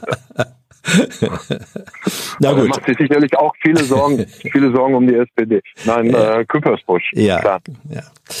Das war für diejenigen äh, von uns, die dich kennen, relativ äh, ja, früh klar. Aber du siehst, jetzt, du siehst jetzt, wie groß mein ja. wie groß mein Grad äh, der Verzweiflung ist, dass ich sage, jetzt muss ich einen erfahrenen Kollegen anrufen, weil.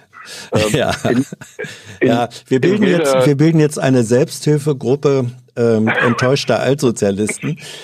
Ja, oder hilfloser Journalisten, weil äh, das Narrativ ist ja. ja nicht mehr zu erkennen. Normalerweise wird etwas oder jemand oder zum Beispiel eine Organisation runtergeschrieben, weil das so einen Spaß macht und weil sich alle, du hast es angesprochen, in. Häme und Spott und so Teasen übergeben. Und irgendwann tippt es dann unten auf und dann beschreibt man den Aufstieg wieder. Ja. Und den Punkt, ich weiß nicht, siehst du ihn? Nein, ich sehe den, ich, ich sehe, nö. Völlig trostloses Gespräch hier. Weiß ich gar nicht, weiß ich, also Realismus ist doch nie trostlos.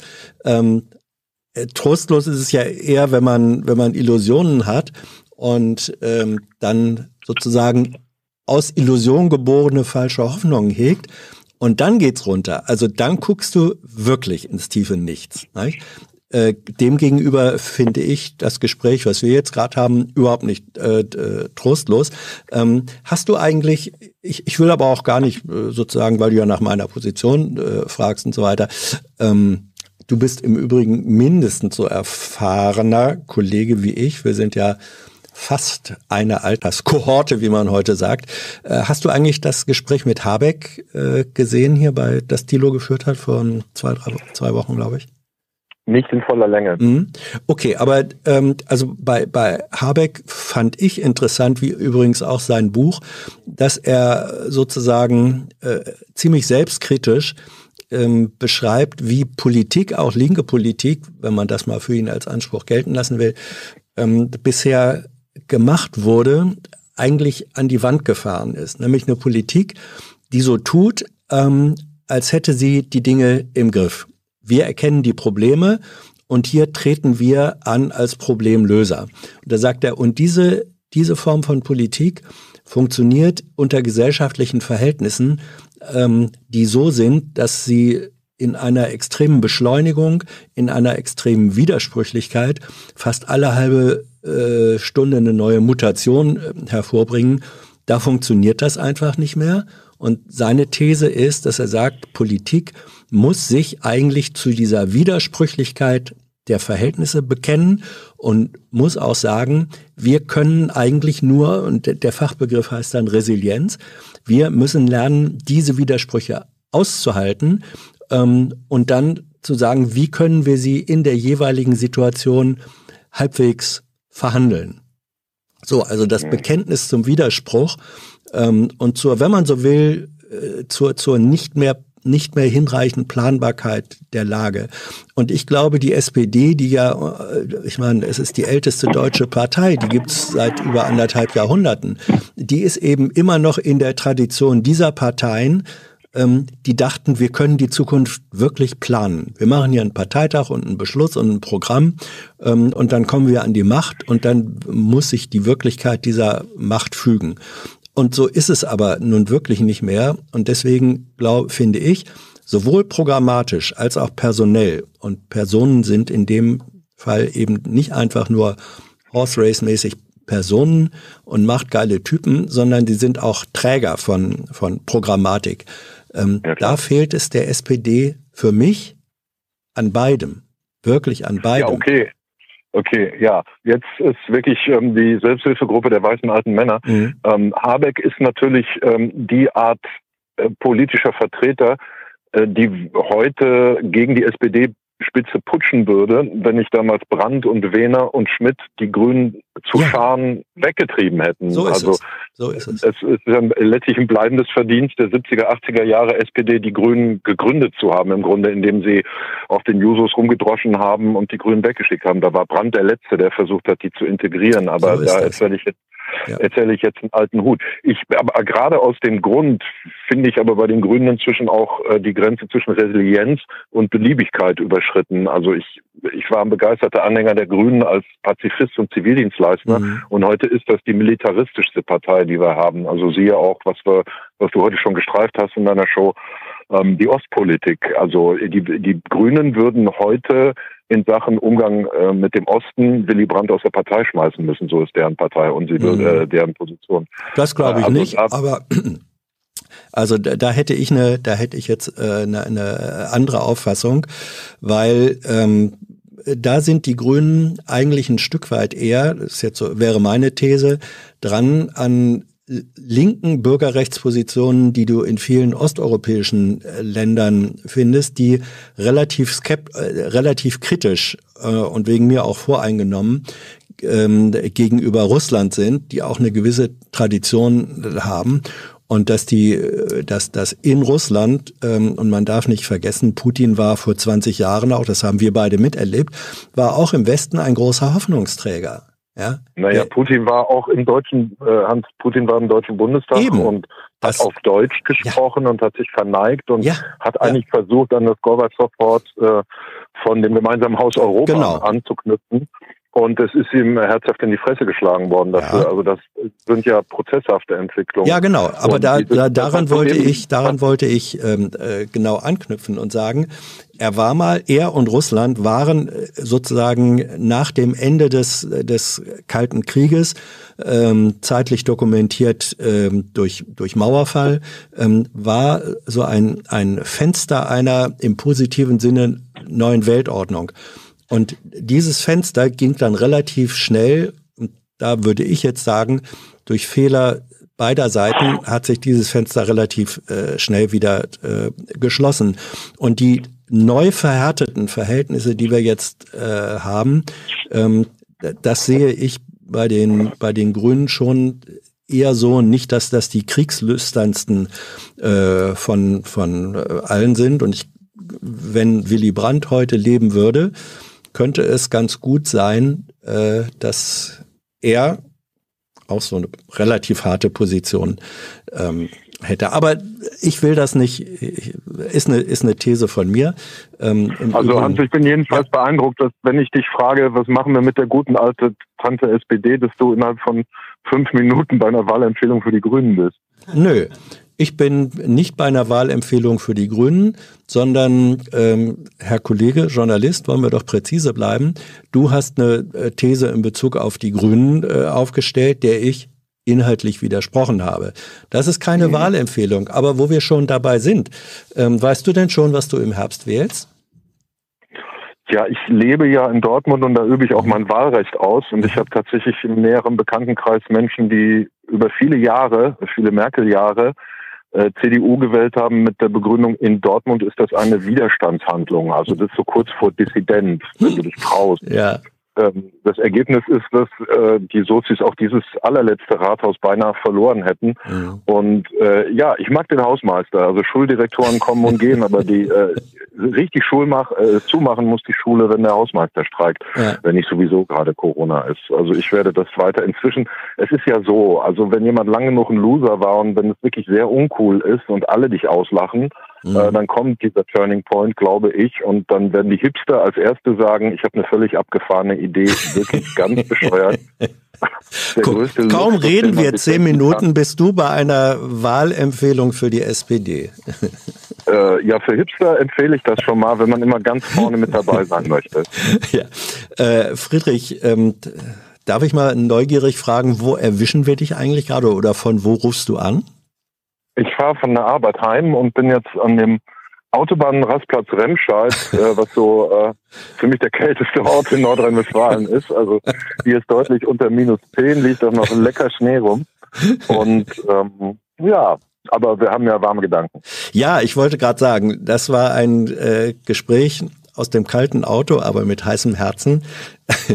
Ich danke dir sehr dafür und vielleicht setzen wir das ja. bei anderer Kollegen, äh, Kollegenheit. Ja, das ist ein schönes Kollegenheit, Wort. schönes Wort. Ähm, sehr gerne, Hans. Ja, bei anderer äh, Kollegenheit mal äh, fort.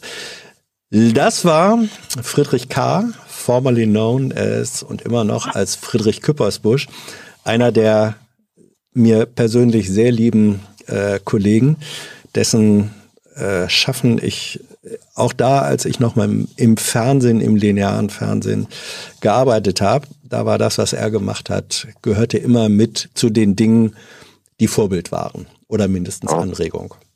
Soll man ruhig sagen. Ebenso. Dankeschön. Ebenso. Danke dir. Friedrich, bis bald. Danke dir. Schöne Show noch. Bis bald. Tschüss. Uh. Ja, natürlich. Überraschungen sollen ja auch, sollen ja auch sein. Und äh, dass Friedrich die, diese Art von Wahl, na gut, also er hat ein Herz für Hausmeister. Das kann man ja auch, kann man gut nachvollziehen. Und wer weiß, vielleicht hat sich die SPD ja auch vorgenommen, nicht nur ihren 150.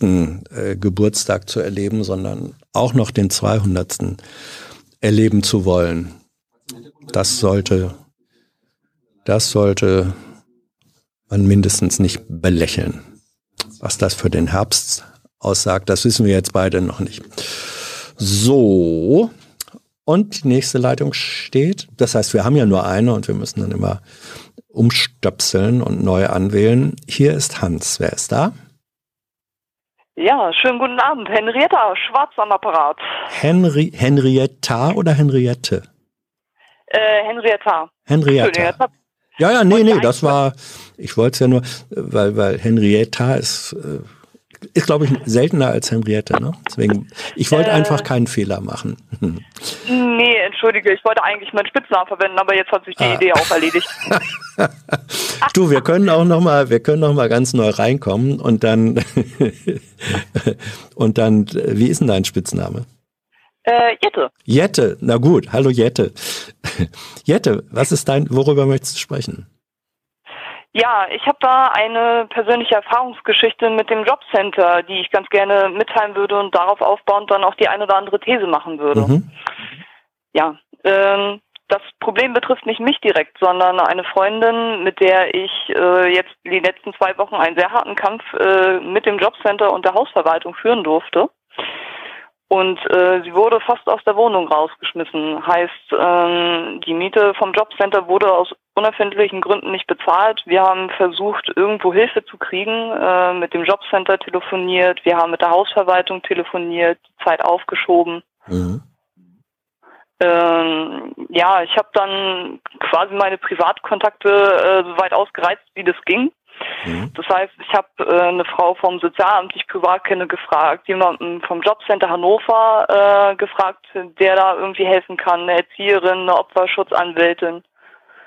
Die habe ich ja alle gefragt und ähm, die haben mir dann ein paar Tipps gegeben und so haben wir dann ein bisschen Hilfe über die Eingliederungsämter gekriegt mhm. in den Kommunen. Ja, da gibt es zum Beispiel ähm, das sogenannte EUTB, das nennt sich ergänzende unabhängige Teilhabeberatung, ist durch das SGB 9 Paragraph 32 auch geschützt, mhm. ist eine Geschichte, die mal das Bundesministerium für Arbeit und Soziales aufgesetzt hat. Das ist für Menschen wie meine Freundin, die in solchen sozialen Notlagen liegt und einfach Hilfe braucht, weil sie ist zum einen arbeitslos, also ne, logischerweise, und beim Jobcenter halt gemeldet, aber auch alleinerziehend. Und das heißt, sie kann alleine ganz viele Sachen einfach gar nicht machen. Mhm. So, das heißt, sie kann alleine solche Termine, alleine die Tatsache, dass ich mit ihr zusammen diese Termine wahrnehmen konnte, oder diesen einen Termin zumindestens, äh, hat ihr insoweit so viel geholfen, dass ich mich mit dem Kleinen beschäftigt habe, was super toll ist, weil ich mag Kinder einfach ganz gerne. Ähm, und auf der anderen Seite sie sich mit der Beraterin halt auch einfach wirklich hinsetzen konnte, Zeit nehmen konnte und ihre Geschichte erzählen konnte. Mhm. Was normalerweise in allen möglichen ja, Beratungsstellen eigentlich so nicht der Fall ist, weil dann ist das Kind da, dann muss sie halbwegs irgendwie auf das Kind aufpassen und so. Und ich habe oft genug jetzt auch gesehen bei ihr, wir haben zusammen auch beim Jobcenter zum Beispiel angerufen. Und es ist quasi eher eine Welle von Klassismus ins Gesicht gesprüht worden und das ist nicht schön. Und mhm. da habe ich erstmal begriffen, äh, mit was für Augen sie angesehen wird. Mhm. Das heißt, dass sie gesehen wird wie ein typischer Fall von ja Einzel, äh, also irgendwann mal ähm, ja, Entschuldigung, ich bin ein bisschen aufgeregt. Ja, du. ähm, Take your time. Also, danke, Hans.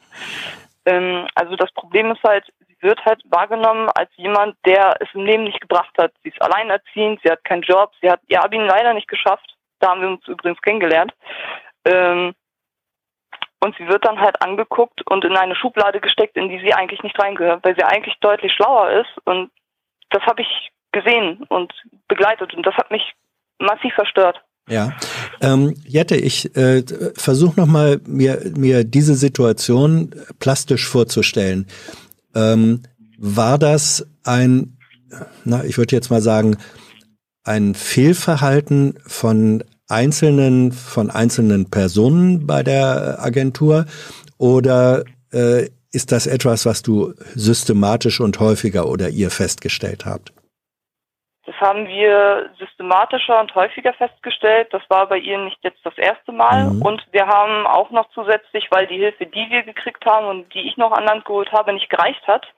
Und weil ich weiß, dass unsere Bundestagsabgeordnete von der SPD im Übrigen, lustigerweise, um mal den Bogen dahin vielleicht zu ja. zu schlagen, ähm, weil ich weiß, dass die sehr bürgernah ist und ich mit der auch schon öfters privat zu tun hatte, ähm, aus anderen Gründen, Gewerkschaftsgründen oder Eschede-Demos, weil wir hier auch die NPD zum Beispiel sitzen haben, was mhm. auch gelinde gesagt nicht so schön ist, aber sie ist halt präsent da. Sie war auch schon mal bei uns in der Schule. Ja. Also daher kannte ich sie privat und persönlich und wusste, wenn wir sie fragen, wird sie auf jeden Fall uns helfen. Und das hat sie auch getan.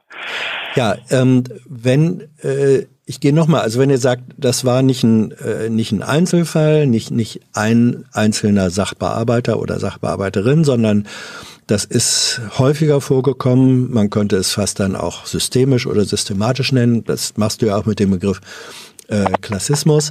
Ähm, wie reagieren solche Menschen, wenn ihr sie damit konfrontiert? Also du sagst ja, ähm, ihr wurde die, die Miete praktisch gestrichen ohne irgendwelche Begründung. Ähm, geht das tatsächlich so? Die müssen doch sagen, warum sie äh, da nicht mehr zahlen wollen. Ja, das war eine sehr merkwürdige Geschichte, weil mhm. sie bis November einen vorläufigen Bescheid hatte. Mhm. Das heißt, bis November hätte die Miete eigentlich bezahlt werden müssen, genauso wie ALG 2. Aber ab November wurde die Miete nicht mehr überwiesen, weil sie eigentlich im November den Antrag, den Folgeantrag gestellt hat, mhm. der beim Amt aber irgendwie, keine Ahnung wie, aber der ist irgendwie verloren gegangen, verbaselt worden, wie auch mhm. immer und dann auf einmal nichts mehr gezahlt wurde und wir dann irgendwann sogar im Laufe der ganzen Prozesszeit noch Briefe gekriegt haben von der Hausverwaltung mit rechtlichem Schrieb, mhm. äh, wo dann drin stand, dass gar keine Miete gezahlt wurde und dass auch das Darlehen, was man also quasi, äh, na, wie kommt man drauf hier?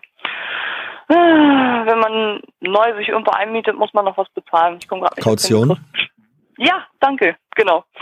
Äh, und auch die Kaution wurde halt nicht hinterlegt. Und mhm. äh, das war halt eine sehr merkwürdige Situation, weil das ALG wurde dann halt noch weiter bezahlt bis Dezember und dann war es vorbei. So, das mhm.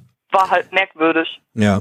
Ähm, wie ist ich muss da wirklich äh, sozusagen jetzt auch naiv fragen, weil ich diese, diese Verfahrenswege nicht kenne. Ähm, mhm. Aber jeder von uns hat das vermutlich irgendwann schon mal leidvoll erfahren, wie das ist. Man hat Dinge äh, auch formularmäßig und bürokratisch auf den Weg gebracht und dann sind sie auf einmal in irgendeinem informativen Bermuda-Dreieck äh, verschwunden. So. Ähm, ja, in der einen oder anderen Form, bei manchen ist, ist es der Telefonantrag, bei anderen ist es, ich weiß nicht was. Ähm, wie ist dann der Weg, wenn man zum Amt hingeht und sagt, wieso habt ihr das gestrichen? Ich habe den Folgeantrag gestellt, dann und dann, da und da. Gibt es da irgendwelche Revisionsverfahren, Überprüfungsverfahren, dass mindestens das Amt akzeptieren muss, ja, es kann ja sein, dass das so ist und dann müssen wir eben weiterzahlen? Oder sind solche, sind, sind, sind solche ähm, Übergangssituationen und Bescheide da gar nicht möglich? Das ist insoweit erstens gerade durch Corona aktuell sowieso nicht möglich, weil mhm. man gerade müsste man termingebunden halt erstmal da einen Termin ausmachen. Wenn man aber an die Telefonleitung verleitet wird, dann kommt man manchmal zu gewissen Zeiten erst gar nicht durch. Mhm. Oder äh, also quasi nach, ich glaube, einer Viertelstunde, 20, 30 Minuten wird einfach der Hörer aufgelegt äh, und man muss neu anrufen. Äh, mhm. Das ist eine Erfahrung, die wir auch gemacht haben.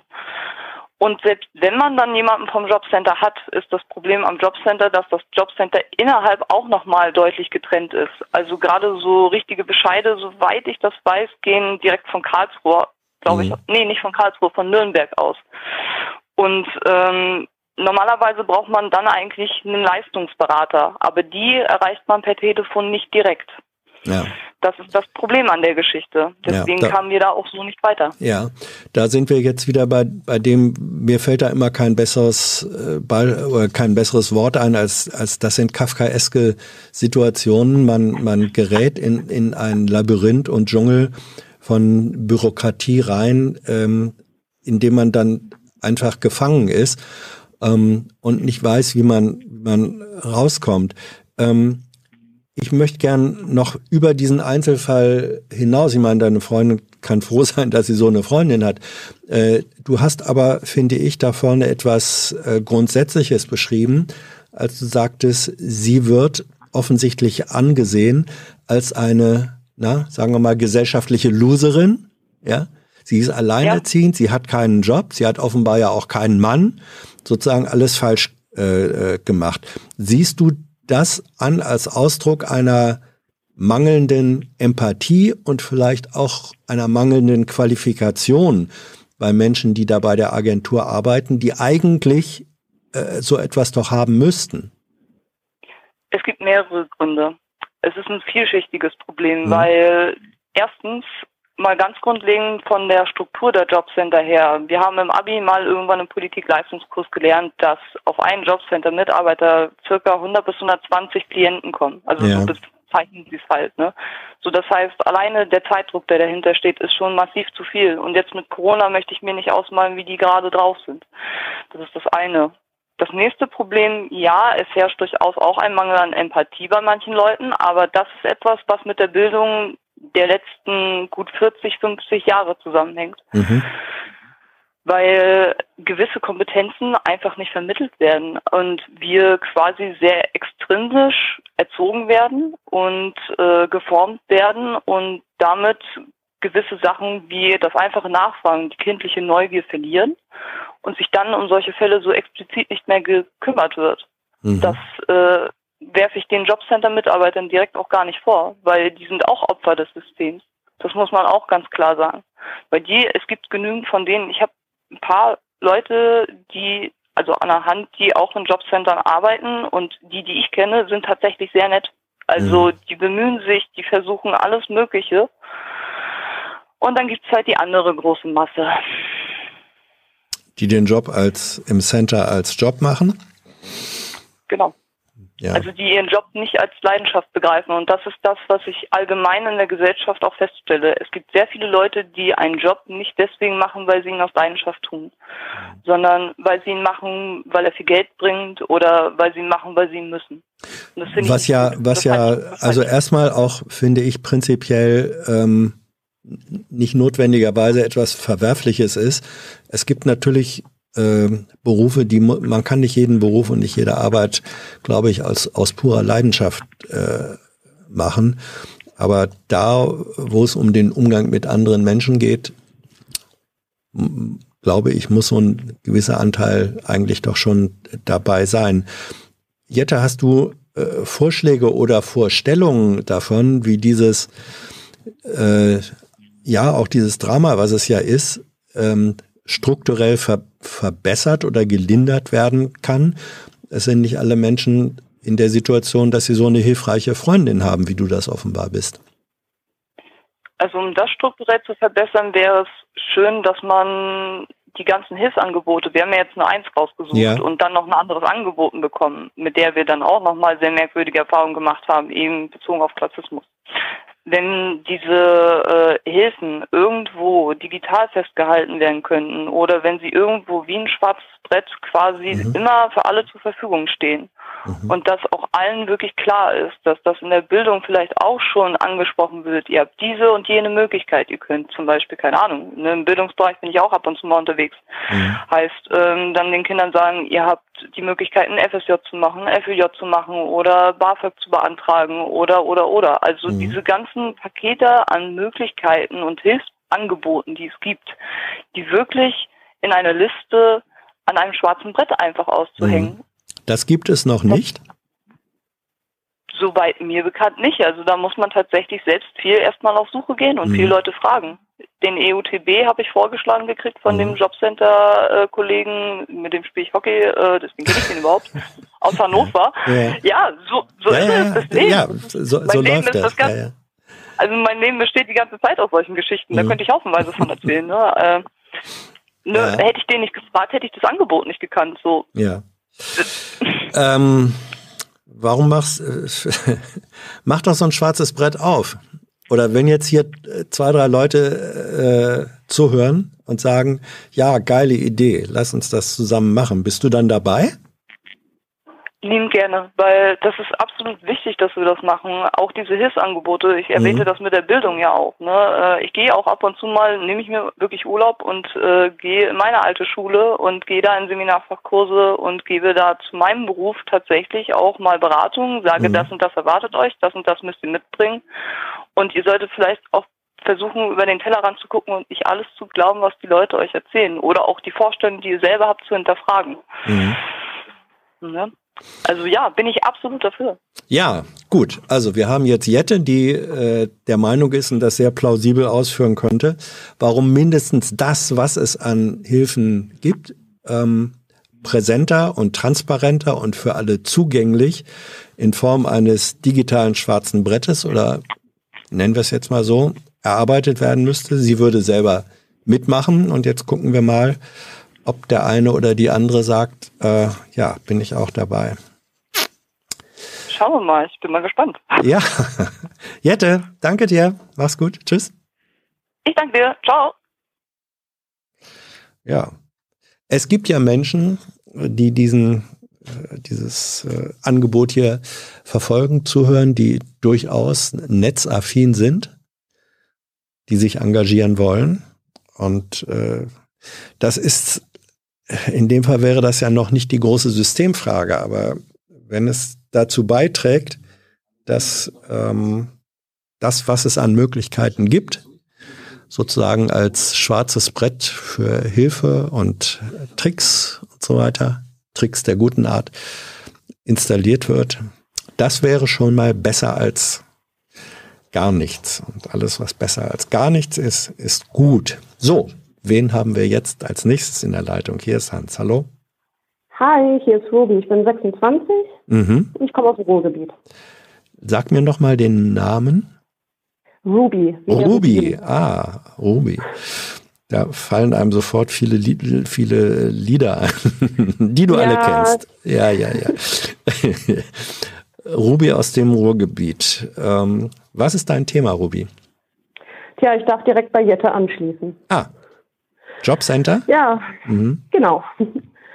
Und zwar ging es mir auch viel um die Stigmatisierung von Hilfesuchenden. Ähm, es geht mir auch ein bisschen um den Sexismus im Jobcenter. Mhm.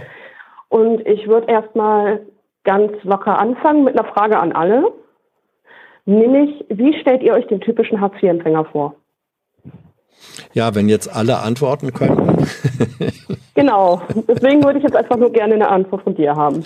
Ja, ähm, die kann ich dir gar nicht geben, weil ich, äh, weil, weil ich gar nicht wüsste, was ein typischer Hartz-IV-Empfänger äh, ist. Ich kann dir wohl sagen, welche Klischees äh, mir über Hartz-IV-Empfänger bekannt sind und vielleicht sprichst du auch, ähm, möchtest du das äh, ansprechen, aber meine Erfahrung ist, dass diese Klischees, so wahr sie im äh, Einzelfall auch sein mögen, ähm, wenn man sie als Norm, das ist ja das Wesen des Klischees, es wird sozusagen eine Norm behauptet, ähm, die aber vielleicht gar keine Norm ist, auch wenn es sie im Einzelfall gibt. Als Klischee ist das einfach falsch. Also es gibt Menschen, äh, Menschen, die ich kennengelernt habe, die ALG-2-Empfänger sind oder welche in der Familie äh, selber haben, das sind sehr unterschiedliche, wirklich sehr unterschiedliche Biografien, sehr unterschiedliche Menschen, sehr unterschiedliche Hintergründe. Deswegen, ich kann dir diese Frage nicht beantworten, weil ich, keinen, genau weil ich keine Vorstellung davon habe. Und genau das, finde ich, ist die absolut richtige Antwort es gibt einfach keinen wirklichen typischen Hartz-IV-Empfänger. Ich meine, ich falle darunter mhm. und ich falle vielleicht auch so ein bisschen unter das, ich habe jung ein Kind bekommen, ich habe keinen Job. Mhm. Allerdings habe ich auch in der achten Klasse Kafka gelesen. Ja. Es treffen halt Welten aufeinander bei Hartz IV und man kann das oft nicht so leicht in eine Form verpacken, aber gesellschaftlich wird das dann doch oft getan. Mhm. Es was alle unter Hartz IV gemeinsam haben, ist, dass wir arm sind. Mhm. Also wirklich an Gütern arm. Und jetzt möchte ich kurz von der Situation erzählen, ja. die ich jetzt gerade durchstanden habe mit dem Jobcenter. Und zwar wurde, habe ich letztes Jahr Hartz IV beantragt. Ich habe den Antrag im Juli oder August gestellt. Ich kann es jetzt nicht mehr so genau sagen. Auf jeden Fall Mitte September kam dann, äh, kam dann noch eine Anlage ran, für die ich nochmal Kontoauszüge bräuchte. Kontoauszüge verschickt, alles schön, alles schick, alles super. Bis Dezember wurde ich dreimal aufgefordert, die gleichen Kontoauszüge nochmal zu liefern, habe zwischendurch bestätigt bekommen, dass sie angekommen sind. Mhm. Und am 2. Dezember kam dann der Brief vom 30. November rein, vollständiger Leistungsentzug, weil diese Kontoauszüge fehlen würden. Da sind wir wieder bei Kafka, ja. Aber hm. genau. Und das hat sich jetzt diese Woche, naja, letzte Woche gelöst. Moment. Ich bin gerade wegen dem Schneechaos ein bisschen verwirrt. Wir waren jetzt die letzten Tage nicht viel mit der Struktur, da wir nicht viel raus konnten. Mhm. Schnee ist hier gerade sehr, sehr schlimm. Auf jeden Fall, ähm, letzte Woche hat sich das dann endlich erledigt. Man muss also jetzt bedenken, von Dezember bis letzte Woche habe ich mit dem Jobcenter darum gerungen, ob meine Kontoauszüge, die mir bestätigt wurden, dass sie eingereicht sind, jetzt eingereicht sind. Mhm. Was sagte, äh, lass, lass mich passen. Ähm, also ich, du siehst mich jetzt ziemlich fassungslos. Ähm, mhm. Ich versuche mir vorzustellen, du hast die Kontoauszüge eingereicht. Dann wird dir bestätigt ja. und ich nehme an in schriftlicher Form. Ja, sie sind eingereicht. Nein, nein. Ach so, nicht. Schriftlich wurde mir wurde mir Aha. gesagt, dass sie nicht nicht bestätigt werden kann, da aktuell ja. das Jobcenter ziemlich äh, auf den auf dem Zahnfleisch geht, was Ressourcen betrifft. Ja. Und das war einfach ein bei der Hotline anrufen und nachfragen, äh, sagt mal Leute, wie schaut es hm. denn jetzt damit aus? Hm. Und die haben es dir bestätigt. Genau. Und wenn man, wenn man, wenn du mit dieser, wenn du mit dieser Auskunft das nächste Mal, wenn sie wieder ankommen und sagen, ist aber nicht da, ähm, was passiert denn dann, wenn du dann sagst, Entschuldigung, ihr, ihr Laden hat mir bestätigt, dass sie da, dass das da ist und registriert wurde? Was ist denn dann die Reaktion? Da kommt meistens gar keine. Mhm. Man muss ja bedenken, ich habe ja auch das gleiche Problem, wie äh, Jette von ihrer mhm. Freundin erzählt hat.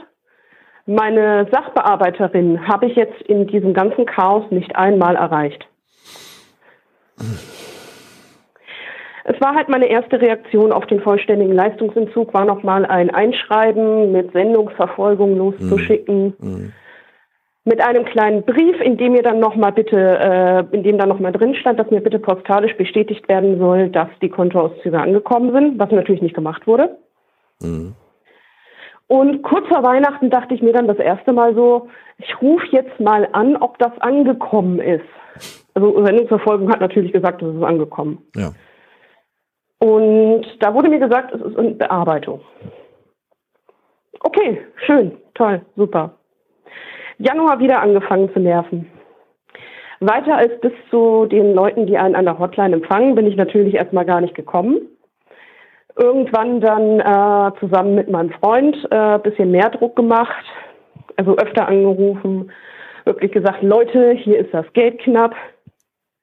Und ähm, dann irgendwann eine Notrufnummer des Jobcenters bekommen. Mhm. Eine Sache, von der ich vorher nicht wusste, dass sie existiert. Diese Nummer angerufen, nicht vergeben. Dann in die Leistungsabteilung tatsächlich mal durchgestellt worden. Bis man da aber ankommt, verbringt man auch mal gerne anderthalb Stunden in diversen Warteschleifen. Mhm. Worüber Und, sich das kleine Kind freut, ne? Ja. Mhm. Und da ist dann halt dann auch der Moment schon erreicht, dass man so langsam den Kaffee schön offen hat.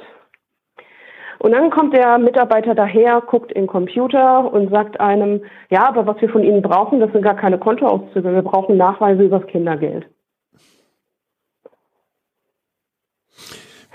Ja. Ich habe ganz ungläubig nochmal die Briefe rausgesucht, die ich mhm. bekommen habe, habe dem vorgelesen. Hier in den Briefen steht Kontoauszüge von da mhm. bis da. Mhm. Ja, und das dann sagt er, ja, da hat die Kollegin oder der Kollege einen Fehler gemacht, tut mir leid, aber was wir tatsächlich brauchen. Äh, mutmaße genau. ich mal, dass das so in diese Richtung ähm, geht. Äh, Ruby, was ist, was, was ähm, was ist nee, jetzt? Wir kommen dazu. Okay, ja. Die Sache ist die, äh, dieser Herr Kollege war halt auch mir gegenüber, wenn er mit mir gesprochen hat, dann in seinem Verhalten sehr, sehr anders als meinem Freund gegenüber. Mhm. Mir wurde wirklich alles ins allerletzte Detail erklärt. Es wurde alles sehr ver verunglimpflich, was da halt gerade besprochen wurde. Seine Ausdrucksweise hat von ihm zu mir sehr stark geändert. Und generell habe ich mich ein bisschen gefühlt wie ein kleines Kind, dem man erst noch alles erklären muss. Mhm. Und naja, um das mal kurz abzuschließen, wir haben die Unterlagen noch am gleichen Tag per Mail reingeschickt. Als wir dann endlich die richtige E-Mail-Adresse hatten, weil wir hatten vorher zwei fehlerhafte, mhm. Ähm, Sache erledigt, dachten wir. Nachdem sich da immer noch nichts getan hat, nochmal angerufen. Irgendwann in eine Notabteilung äh, äh, für Mittellosigkeit durchgestellt. Und dann ein 22-minütiges Telefonat mit dem Mitarbeiter da gehabt, der mir in sehr kinderfreundlichen Worten, möchte ich es jetzt ausdrücken, erklärt hat, dass das alles doch nur ein kleines Missverständnis ist. Also das war jetzt dann letzte Woche. Und einfach dieses Ding, dass das mir gegenüber die ganze Zeit einfach nur von einem kleinen Missgeschick, einer kleinen Misskommunikation, mhm. ein kleines Missverständnis gesprochen wird. Und dann immer so, regen Sie sich doch nicht so auf. Mhm. Da fühlt Frau sich verarscht. Ja, sehr. Meine Wut wird nicht, also meine Wut wird nicht als berechtigt wahrgenommen. Wir sind am Existenzminimum an der Grenze. Und ganz viele Leute in dieser Situation äh, sind nicht so gut gesichert wie ich jetzt noch. Wir haben einen Mitbewohner, der verdient nebenbei auch noch Geld. Wir haben es jetzt irgendwie da durchgeschafft. Aber es gibt Leute, die haben nicht diese Stütze, die ich habe. Mhm. Und wenn ich mir vorstelle, dass diese, oftmals ja auch Frauen, das so gesagt bekommen, das finde ich einfach nur total ätzend, weil da stehen Leben mit auf dem Spiel. Ja. Ruby, ähm, ja. Ich, ich so, pa pass ja, auf, lass, lass mich, lass mich, lass mich zwischendurch äh, eins sagen, weil mhm. das ist eine Reaktion hier aus dem Chat ähm, von Menschen, die das im ja. Livestream verfolgen und darauf reagieren. Ähm, die ja. weisen zum ersten, zum einen darauf hin, dass sie sagen, ähm, was du beschreibst, das sei sozusagen ein klassischer Fall für die Ombudsstelle, äh, die es da auch gibt als, als äh, Anlaufadresse. Äh, ähm, ist das eine, eine Institution, die ihr oder die du selber schon angesprochen eingeschaltet hattest oder hattet ihr das nicht gemacht? Ähm, könntest du noch mal wiederholen, was für eine Stelle das ist? Ich habe das die, nicht ja, verstanden. Ombuds, Ombudsstelle. Also es gibt so den Begriff des, des Ombudsmannes oder auch der Ombudsfrau. Das bedeutet ähm, eine, eine Vertrauensperson, die zwar in Kontakt äh, zu der Institution steht, aber eigentlich Ansprechpartner ist für Menschen, äh, die mit dieser Institution ein Problem haben, wo was nicht funktioniert hat, sozusagen eine, eine neutrale, äh, eine Interessenvertretung für euch. Das heißt Ombudsstelle und die gibt es ähm, auch für die äh, Jobcenter. Ich weiß jetzt nicht, kann das von hier aus nicht, nicht checken, wo und wie man ja. die findet, aber es gibt sie. Ähm, also für Davon habe ich noch nicht gehört. Okay. Ähm, das muss ich ganz ehrlich sagen. Mh, okay, aber ähm, man, man, weiß ja eben auch nicht alles. Aber offensichtlich gibt ja. es mindestens diese, diese Institution. Ähm, eine zweite Frage, die sich, die sich mir stellt, ja. und wir hatten ja in den vergangenen ähm, Gesprächsrunden, also nicht heute, aber in den, an den Vordienstagen, äh, war ja mehr als einer, der, der über Probleme mit, der, ähm, mit den Jobcentern berichtete. Und da kam ziemlich ja. häufig der Hinweis, ähm, dass es Rechtsanwälte und juristische Hilfen gibt, die sich ähm, ja spezialisiert haben äh, auf, auf solche Phänomene und da, wo ja. einfach die Jobcenter ihre Arbeit nicht ordentlich machen. Gibt es das bei euch auch? Also ob es Rechtshilfevereine sind oder Anwälte, die und Anwältinnen, die bekannt sind dafür, dass sie ähm, Hartz-IV-Empfänger und andere, die da in die Mühlen dieser Bürokratie geraten, vertreten? Weißt du davon? Habt also, ihr das also probiert? Persönlich weiß ich da jetzt von nichts, aber mhm. wir sind hier im Ruhrgebiet, also ist es ziemlich sicher. Unser Gedanke war auch, falls sich das jetzt nicht klärt, ähm, einen Beratungsschein vom Amtsgericht halt zu holen. Ja. Und damit dann halt zu einem Anwalt zu gehen. Ja. Die Sache war, wir wollten das so weit wie möglich aufschieben, da ein Gerichtsverfahren beim Jobcenter Dinge gerne noch mehr verlangsamt. Kann ich nachvollziehen. Bürokratie äh, wird gerne besonders widerspenstig, wenn sie sich angegriffen fühlt. Ne? Genau. Und mhm. jetzt kommt halt noch die Sache, das ist jetzt auch nicht meine erste Interaktion mit dem Jobcenter. Es hat ja angefangen damit, dass ich irgendwann schwanger geworden bin und wegen der Schwangerschaft umgezogen bin. Äh, zu der Zeit war ich gerade neun Monate in einem Aushilfsjob. Die Schwangerschaft war nicht geplant. Ich äh, dachte, ich sei unfruchtbar. Also wirklich nicht geplant. Ja, wohl wahr. Das. Aber wir haben uns sehr gefreut. Ja. Mhm. Ähm, und das hieß dann halt auch für uns, die Entscheidung zusammenzuziehen, früher zu treffen, als wir sie eigentlich treffen wollten. Mhm. Das hieß für mich dann auch ähm, raus aus äh, raus aus meiner eigenen Wohnung, ähm, rein erstmal zu meinem Freund damals und ja, da fing es dann halt so an mit beim Jobcenter auflaufen für irgendwelche Termine, ähm, zu schildern, warum ich denn jetzt äh, Leistungen beziehen will und dann Dinge gedrückt zu bekommen, wie da muss man halt mal die Beine zusammenhalten. Das ist euch gesagt worden? Mir, ja. Ja, ja. unglaublich. Dann solche Hürden wie ähm, war das schon war das ein Mann oder eine Frau, die das gesagt hat? Eine Frau. Ah ja. Eine Frau. Hm. Ich würde sagen, so um die 35. Das macht es noch schockierender für mich. Mhm. Ähm, dann solche Hürden wie, weisen Sie doch nach, dass Sie schwanger sind. Ja, ich, also erstmal war es im achten Monat, ne? Ja. Das war ein bisschen offensichtlich. Dann lege ich den Mutterpass auf den Tisch. Wir wissen ja alle, was der Mutterpass ist, oder? Alle bekommen den ausgestellt, ja. wenn sie schwanger sind.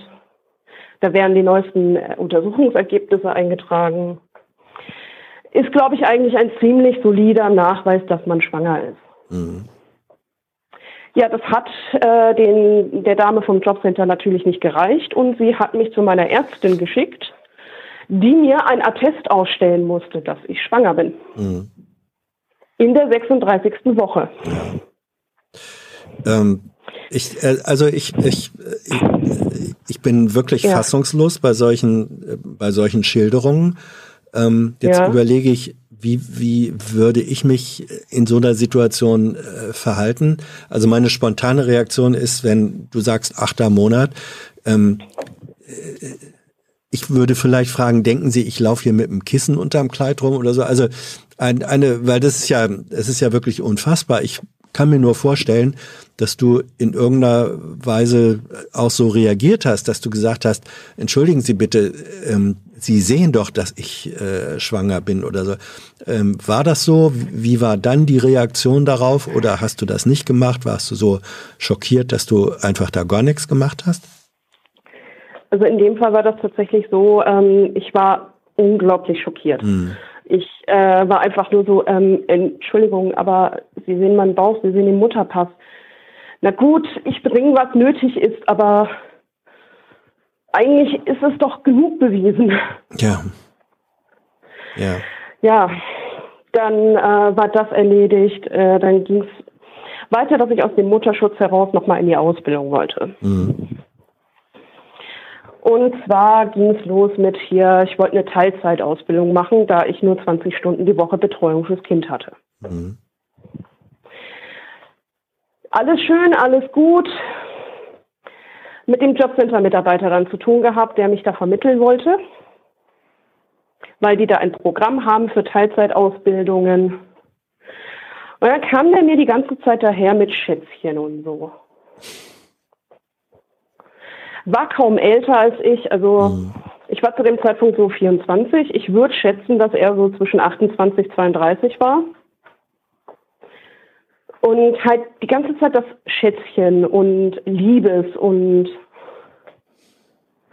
junge Dame auch einmal. Mhm. Also vielfältige viel, Formen von Missachtung.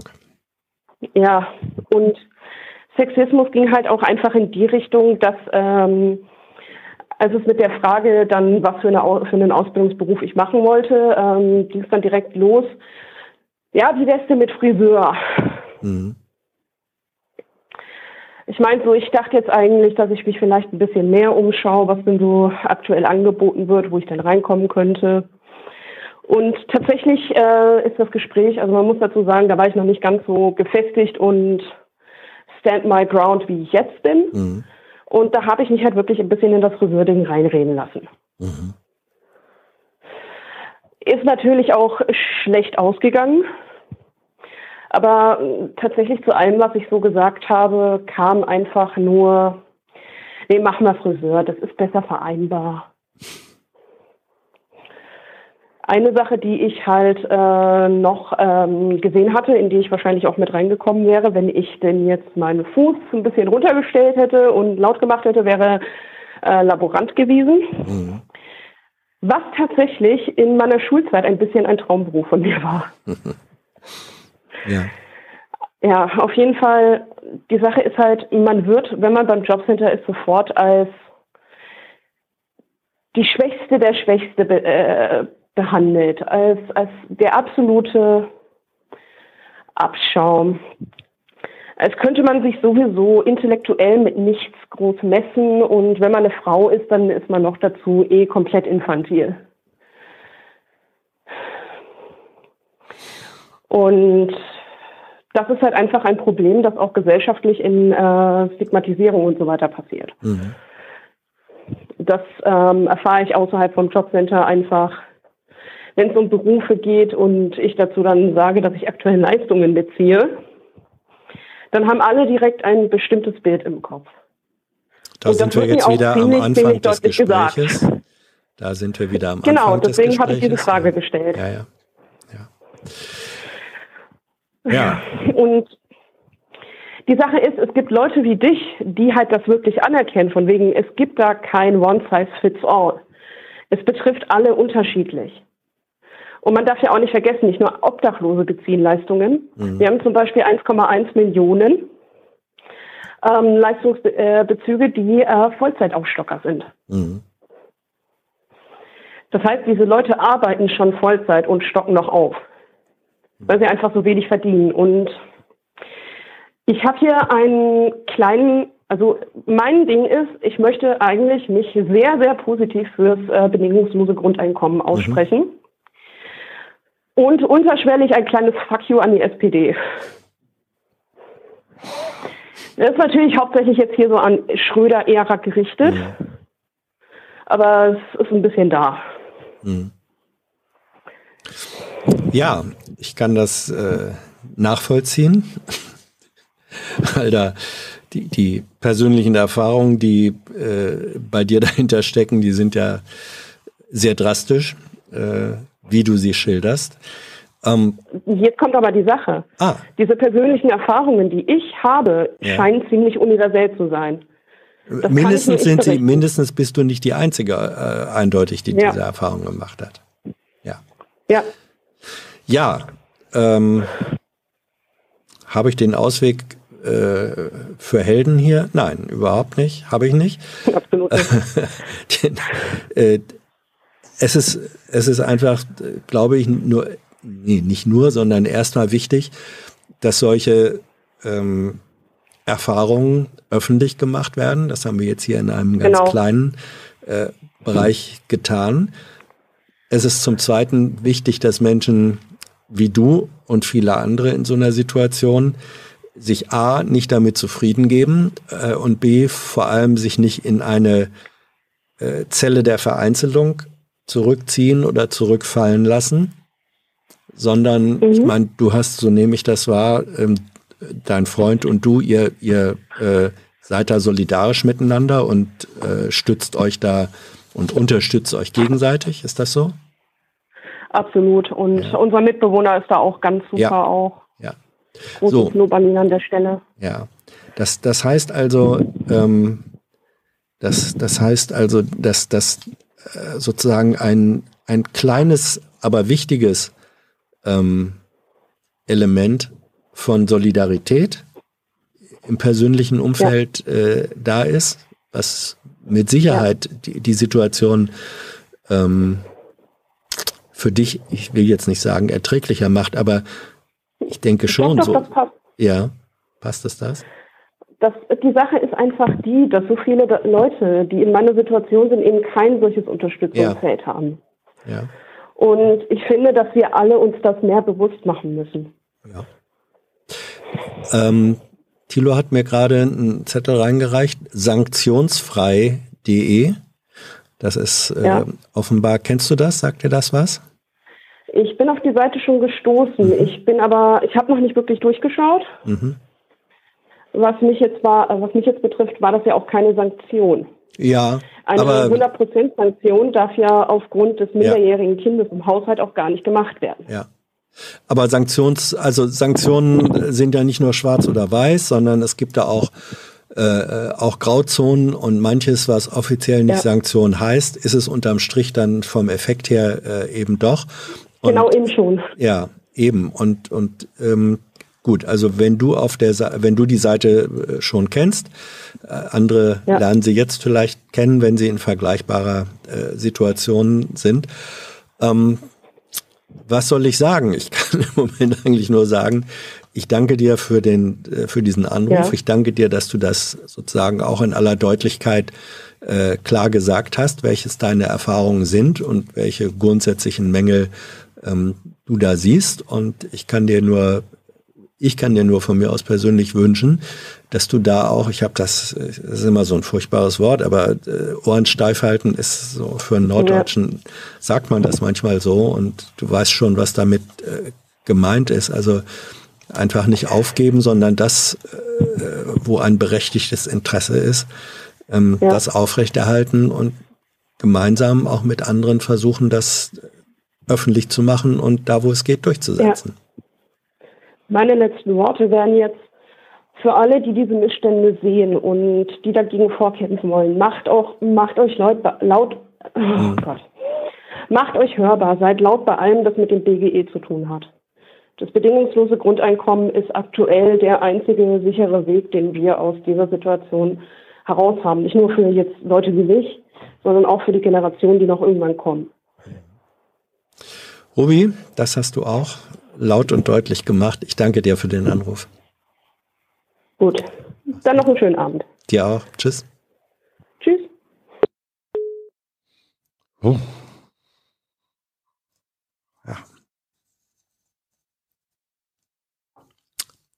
Habe ich eine Überleitung? Worte zwischendurch? Nein, habe ich nicht.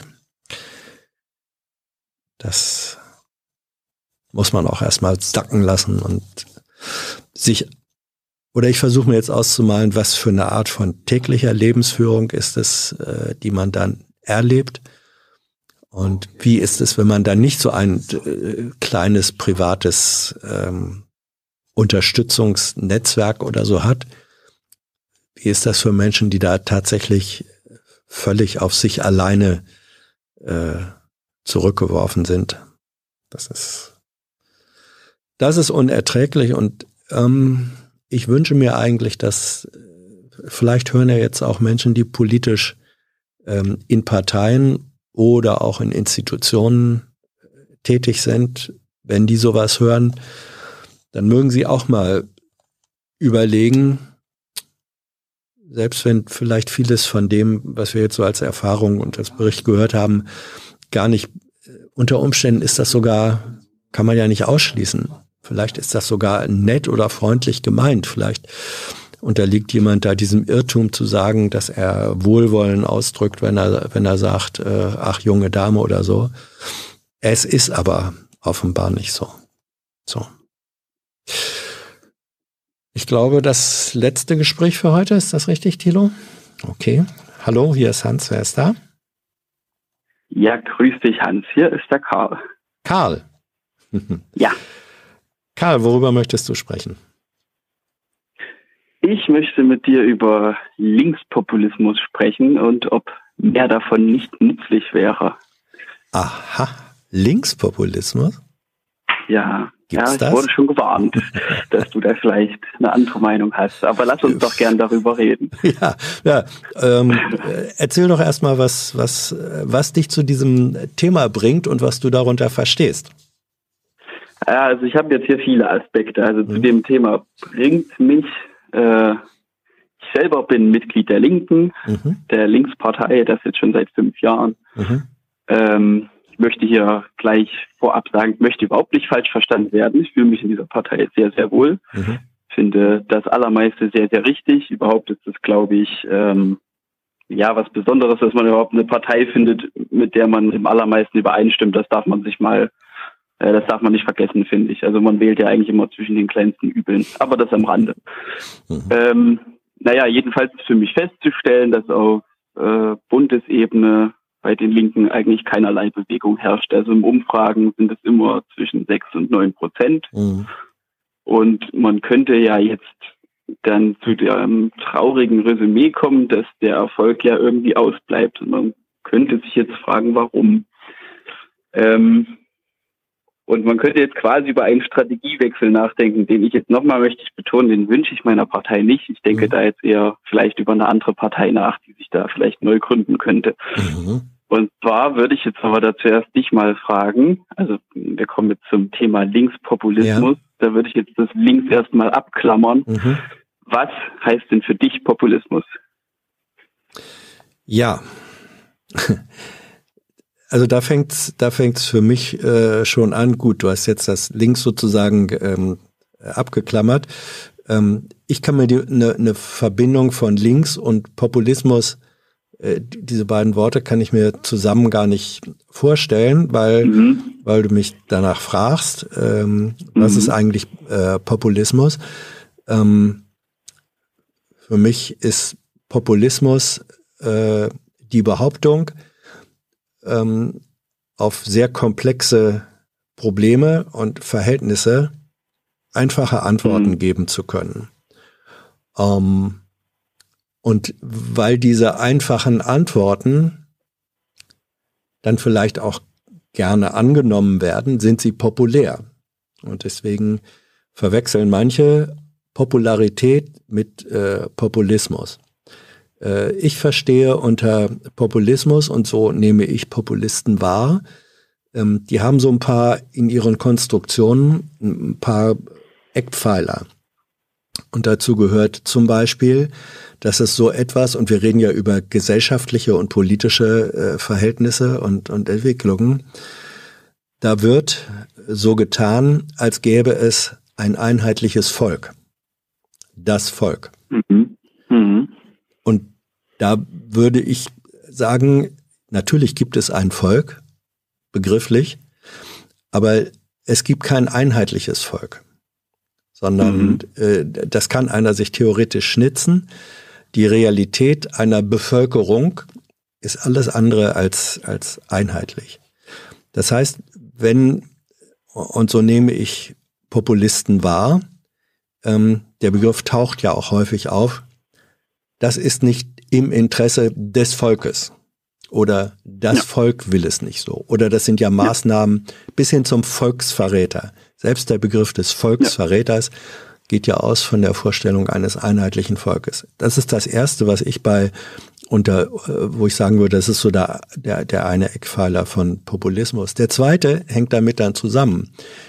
Ähm, die Populisten ähm, gehen davon aus, dass es, dass sie diejenigen sind, die definieren könnten oder die über die Wahrheit verfügen würden, was das wirkliche Interesse dieses einheitlichen Volkes ist. Das ist sozusagen dann schon wieder ist ein Folgefehler, weil äh, nur wenn ich ein einheitliches ja, ist das so, oder ist das nur Taktik? Ähm, also die Menschen mit mit populistischen Auffassungen oder Thesen, die ich kennengelernt habe, und das sind ein paar, weil mhm.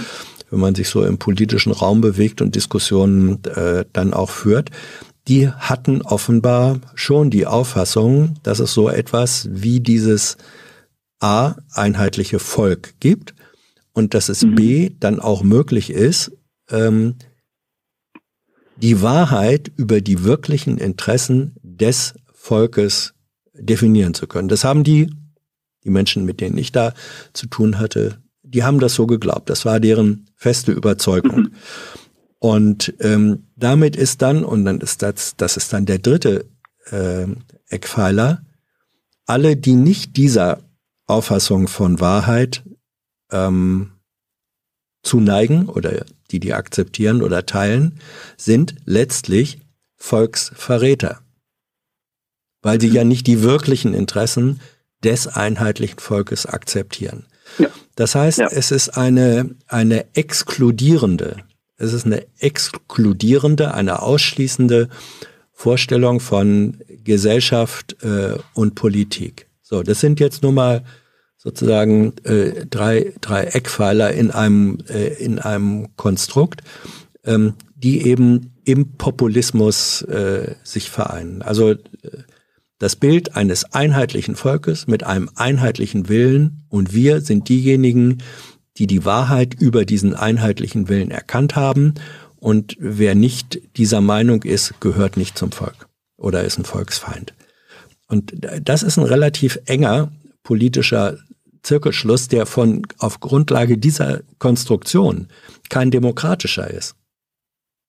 Mhm. Und deswegen tue ich mich so schwer, damit zu sagen, kann ich mir eine Form von Linkspopulismus vorstellen, weil ich bei der Linken schon doch immer noch grundsätzlich unterstellen würde, es handelt sich um eine integrative, ähm, solidarische, gemeinsame Vorstellung. Und damit lässt sich für mich dieses Ausschließende gar nicht verbinden. Mhm. Das war jetzt ein bisschen lang, aber du wolltest es wissen. Jetzt, jetzt interessiert mich, inwiefern siehst du denn dann aber die Möglichkeit eines Linkspopulismus? Ja, also ich finde das erstmal, erstmal möchte ich meine Bewunderung ausdrücken, dass du hier ohne Probleme einfach ähm, das aus dem Stegreif so gut beschreiben kannst. Ähm, zum Populismus habe ich jetzt mal verschiedene Sachen nachrecherchiert. Das ist natürlich ein Begriff, der vor allem ein Kampfbegriff ist, der total verschieden verwendet wird ähm, und ich glaube, den jeder Mensch irgendwie auch ein bisschen unterschiedlich versteht. Also ist auf jeden Fall nicht einheitlich. Mhm. Aber die, die drei Sachen, du hast ja drei Säulen aufgezählt, also im Prinzip habe ich fast genau die gleichen so zusammenfassen können. Das wäre für mich erstens das Ausnutzen ähm, von ja, bestimmten Neigungen in der Bevölkerung, die halt zurzeit populär sind. Das wäre so das Erste. Dann das Zweite wäre zu einfache Antworten auf komplexe Probleme mhm. geben und Hintergründe außen vor lassen. Das hast du ja auch gesagt. Und das Dritte ist, ähm, was du noch sehr viel schöner umschrieben hast, das wäre das sogenannte Wir gegen die. Mhm. Ähm, ja, natürlich äh, wird das jetzt, meine Thesen sind da jetzt ziemlich steil mit dem Linkspopulismus. Mhm. Da muss ich jetzt, das müssen wir vielleicht noch ein bisschen hinten anschieben. Wir müssen jetzt erstmal noch einen Blick, ähm, finde ich, möchte ich gern, einen Blick auf natürlich äh, die Rechtspopulisten werfen, die ja doch sehr erfolgreich waren, zumindest im letzten Jahrzehnt. Ähm, also viele Leute sagen ja, die sind vor allem deswegen erfolgreich, weil einerseits immer in Krisensituationen und das andere, was man ähm, rausfinden kann, was auch logisch ist, ähm, die Leute reden, also Wissenschaftler reden ja von einer sogenannten Informationsexplosion. Das Wissen der Menschheit würde sich angeblich äh, alle 15 Jahre verdoppeln. Es gibt Leute, die sagen alle acht Jahre, alle sieben Jahre, also auch unterschiedlich. Ähm, und überhaupt nimmt die Komplexheit der Welt exponentiell zu. Das kann man, glaube ich, so sagen. Widersprich mhm. mir, wenn du anderer Meinung bist. Nö, nö. Ähm, das ist, glaube ich, prinzipiell ein Problem, weil egal wie viel man sich jetzt mit was auch ich nicht weiß, was für Themen allen beschäftigt. Also ich zum Beispiel, ich höre stundenlang Politik-Podcasts, aber wenn ich jetzt in einer Talkshow säße und ich wäre auch nur zu irgendeinem Thema gefragt, müsste man doch ehrlicherweise sagen, ich habe hier nur Oberflächenwissen. Also wenn man jetzt nicht gerade ein in Anführungszeichen Fachidiot ist, fällt es einem doch sehr schwer, ein Experte in all diesen Themen zu sein, die ja wirklich unfassbar breit sind. Wissenschaft, Forschung, Gesellschaft, was auch immer. Und ich glaube halt, dass je sehr sich diese Lage verschlimmert, die Populisten umso mehr an Kraft gewinnen, weil sie halt immer eine einfache Antwort darauf geben. Können wir das ganz einfache Beispiel machen mit der Flüchtlingskrise, ja, während meine Partei sich da allergrößte Mühe gibt, äh, alles zu erklären, mit äh, Fluchtursachen, mit, äh, dass die Leute dort verfolgt werden, dass dort Krieg ist, dass dort äh, die wegen Klima fliehen müssen und weiß ich nicht alles. Und es ist natürlich viel einfacher zu sagen, wir wollen keine Flüchtlinge, Flüchtlinge raus. So, also die einfache Antwort ist da erstmal viel leichter ja. zu geben. Und ähm, naja, also wie gesagt, ich glaube halt, dass ist jetzt eine sehr desillusionierte Ansicht, aber ich glaube leider, dass ähm, der Populismus in Zukunft äh, immer mehr wird oder sagen wir mal sehr zukunftsfähig ist, schon aus diesen Gründen. Ja, also ähm, pass mal auf, Karl. Ähm, äh, ich stimme dir da ja. in diesem, in diesem negativen Anteil der Wahrscheinlichkeit völlig zu. Ja, die Verhältnisse ja. werden komplizierter und je komplizierter Verhältnisse werden, desto größer ist das Bedürfnis, und das ist auch ein sehr menschliches äh, Bedürfnis danach, es soll jetzt endlich mal einer auf leichte Weise erklären, was tatsächlich ist. Ja. Also dieses ja. Bedürfnis wächst. Nur, und das ist jetzt ein bisschen der äh, wesentliche Punkt, ähm, wie oder oder ab wann? Wie soll das aussehen, links, linkspopulistisch meinst du? Ja, ja, ja, ja. Wie, wie sehe eine, wie sehe eine, eine linkspopulistische Antwort auf komplizierte Sachverhalte aus? Nehmen wir nochmal, weil du das Thema selbst. Gemacht. Bitte? Da habe ich mir ein paar Gedanken gemacht. Ja, na dann will ich die hören. Also erstmal, da würde ich auf diese drei Säulen wieder mhm. zurückkommen. Mhm. Ne? Also erstmal dieses Wir gegen die, dieses Exklu äh, exkludierende, ähm, mhm. das findet man ganz schnell bei den Linken, wo ich mich jetzt auch einordnen würde auf jeden Fall. Und nämlich zum Beispiel, wenn ich mir die Frage der Umverteilung ansehe mhm. oder überhaupt der Klassenkampf, die das oben gegen unten, das ist ja seit jeher ein linkes, äh, ja. ein linkes Ding kann man ja sagen, kann man immer sagen, wir Arbeiter, äh, die Kapitalisten, das ist durchaus verankert. Also das würde ich sogar sagen, das gibt es zum Teil. Ähm, dann, ähm, sage ich mal, zu einfache Antworten auf komplexe Probleme geben. Da würde ich gleich ein paar Beispiele nennen. Ähm, und zwar, also das wäre ja die zweite Säule und die dritte ist ja, ähm, was in der populär, was in der Bevölkerung populär ist, aufgreifen. Und da habe ich mir halt gedacht, es gibt ja eigentlich so viele Themen, die man, wenn man jetzt, sage ich mal, eine direkte Demokratie geben würde, zumindestens, ja, zumindestens knapp an der Mehrheit wäre. Würde man jetzt zum Beispiel die gesamtdeutsche Bevölkerung fragen, soll Cannabis, das ist jetzt alles konservativer, wie ich mhm. sage, soll Cannabis entkriminalisiert werden. Ich frage mhm. hier nicht mal nach dem Legalisieren. Mhm. Dafür bin ich der Meinung, könnte man eine Mehrheit ähm, ja. kriegen. Also könnte man sich, stelle man sich jetzt einfach mal vor als eine Agenda einer solchen linkspopulistischen Partei, die sagt, wir wollen Cannabis entkriminalisieren. Die sagt, wir wollen eine, ein Grundeinkommen von 1500 Euro wir wollen ein Lobbyregister. Wir führen Steuern für Google, Apple, Facebook und Amazon ein. Wir wollen die 30-Stunden-Woche. Das könnte man jetzt noch weiterführen. Das sind durchaus äh, einfache Antworten. Zum Beispiel bei dem Grundeinkommen müsste man normalerweise natürlich dazu sagen, wenn ich ein Grundeinkommen einführe, kann es sehr wohl zu, äh, zu Inflation kommen oder zu noch größerem Bedrängen auf dem Wohnungsmarkt oder so. Das würde man da schon rauslassen. Also ich sehe schon die Chance mit äh, Chance. Ne? Es ist halt die Frage, wie, wie gut sowas wäre. Aber ich glaube schon, dass es durchaus gegeben ist, mit sehr, sehr äh, einfachen Antworten auf komplexen Problemen zu antworten. Und ich glaube, dass das allemal besser wäre, als diese, diese populismusanfähigen Leute den Rechtspopulisten zu überlassen. Ja, also ähm, okay, ich nehme das, nehme das jetzt äh, so auf, wie du es sagst und ähm, würde dann oder antworte dann.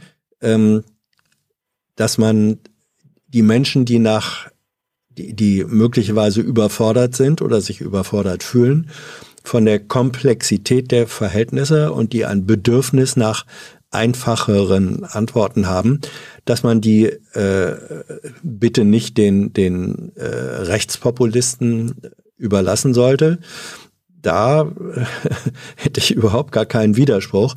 Die Frage mhm. ist nur, ähm, und das wäre jetzt mein Gegenargument, ich glaube, dass wenn man versucht, so etwas von links äh, dagegen zu setzen, dass es nicht mhm. funktioniert. Äh, es Oder wäre ich, das wäre jetzt ich, ich, ich will dir, pass auf, lass, lass, mich ein, okay. lass mich ein Beispiel, lass mich ein Beispiel ja. nennen. Ähm, ja, ja, aus, äh, aus dem, aus meinem Beruf, so, Journalismus. Es gab mal in den, ich glaube, 60er Jahren folgende, den Versuch gegen die Bildzeitung, die damals noch in völlig anderer Weise als heute noch eine wirkliche publizistische mhm. Macht war. Es gab den Versuch ähm, einer linken Bildzeitung, sozusagen mit den Mitteln der mhm. Bildzeitung, aber von links her. Ist kläglich gescheitert. Es gab mehrere Anläufe. Sie sind alle kläglich gescheitert. Weil, mhm. weil dieses Konzept eben nur funkt, also dieser populistischen äh, Vereinfachung, es funktioniert eben nur, indem es solche Feindbilder und Widersprüche ähm, äh, projiziert und benutzt, die sich aber aus meiner Sicht mit einer linken politischen Analyse nicht vertragen. Hm.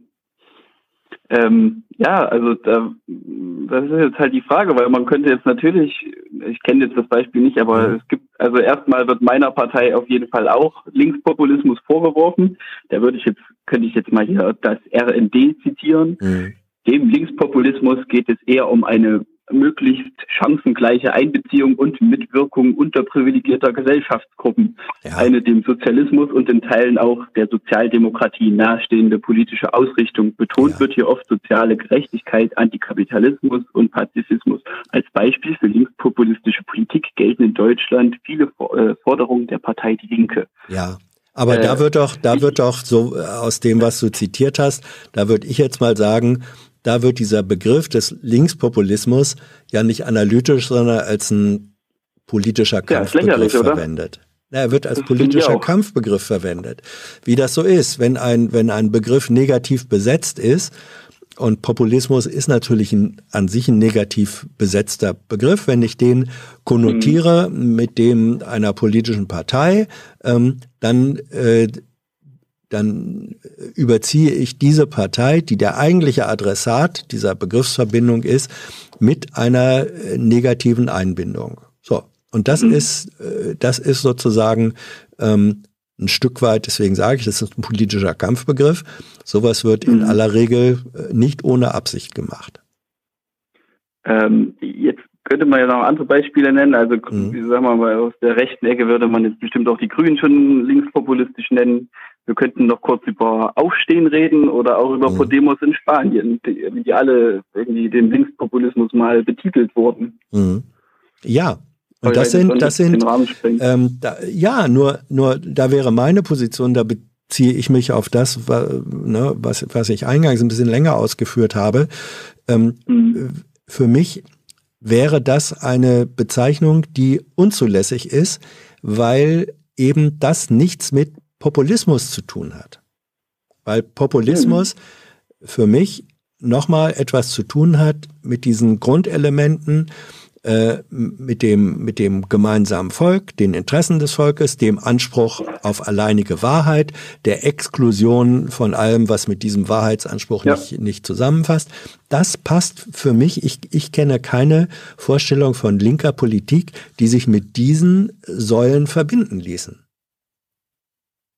Naja gut, dann, dann machen wir das jetzt mal anders. Worauf ich natürlich eigentlich mhm. hinaus will, ist, dass ich meine Partei eigentlich als maximal Mittepartei wahrnehme. Ja, mhm. das, sind halt die Partei, die irgendwie am ehesten am Humanismus dran ist. Irgendwie ähm, eigentlich finde ich sie nicht mal besonders links, sondern ist mhm. es halt im Spektrum der der Parteien in den Parlamenten halt die linkeste. Ja. Aber eigentlich bin ich der Meinung, dass links der Linken noch ganz schön viel Platz wäre. Und was ich jetzt ja, ja eigentlich meinte, ist, warum warum sollte das nicht funktionieren, wenn dort jetzt eine neue Partei entstünde? Man könnte jetzt auch ganz frech fragen, ob das vielleicht eine ein Platz ist, den die SPD mal einnehmen kann, wenn sie über die 5%-Hürde wiederkommen will, wo sie eben, ich sage mal, dass das ne, einen Fokus auf drei bis fünf Themen, die eindeutig formuliert, so eine mhm. plakative Wahlkampagne, wie die FDP sie macht, ähm, aber was wäre der, ich verstehe das schon, was das, aber was ist der Preis dafür? Ja. Was ist der Preis dafür? Ähm, so genau. One-Point, One-Point-Bewegungen oder Parteien hat es in unterschiedlicher ja. Weise gegeben. Ja. Die Grünen haben genau. damit äh, mal, mal äh, angefangen im, im Hinblick auf äh, Umweltschutz. Es hat andere Beispiele gegeben, äh, wie zum Beispiel in Dänemark die, die Steuerpartei von Mogens Glistrup, der, mhm. Äh, die nur die eine Zielsetzung hatte, Steuern runter. Ja. Ja, Riesenerfolg. Zehn Jahre später ist der Laden komplett verschwunden, weil Politik sich so nicht reduzieren lässt. Ähm, Thilo hat mir gerade einen Zettel noch reingeschoben. Ähm, Zitat von Chantal Mouffe, ähm, also eine Theoretikerin. Ja, kenn ich. Ähm, kennst du, ne? Ähm, Zitat, linker Populismus zielt auf die Errichtung einer politischen Frontlinie zwischen dem Volk und der Oligarchie ab. So. Ähm, das ist, das kann man natürlich, kann man natürlich so sehen. Man kann auch sagen, das ist äh, ein Stück weit eine, eine Aktualisierung oder Fortsetzung ähm, einer Vorstellung vom Klassenkampf, äh, die sagt, ähm, hier unten ist, sind die Ausgebeuteten, das Volk und oben ist der Kapitalist oder in dem Fall dann mhm. eben äh, die Oligarchie. Ähm, meine Kritik daran wäre, ähm, dass ich sage, ja, es gibt Oligarchien. Ja, mhm. nur eine Vorstellung von Gesellschaft, die sozusagen mechanistisch äh, feststellt, äh, wir sind das Volk äh, und wir kämpfen gegen die Oligarchie, die uns da ähm, beherrscht und die, die, die Dinge lenkt, die wird der Realität der Verhältnisse einfach nicht gerecht.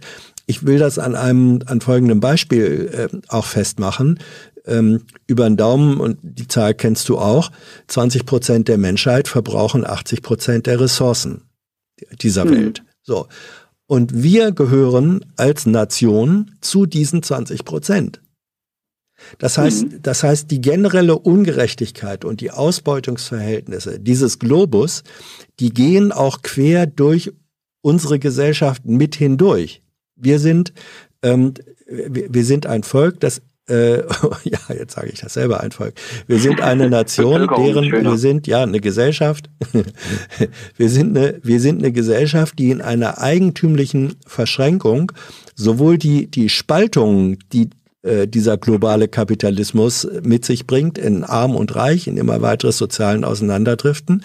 Auf der einen Seite sind wir hier oder sind Menschen bei uns in großer Zahl sozusagen ähm, erleben diese Spaltung negativ, sind ihre Opfer, deren Situation, und wir mhm. haben Beispiele auch heute gehört, äh, verschlechtert sich.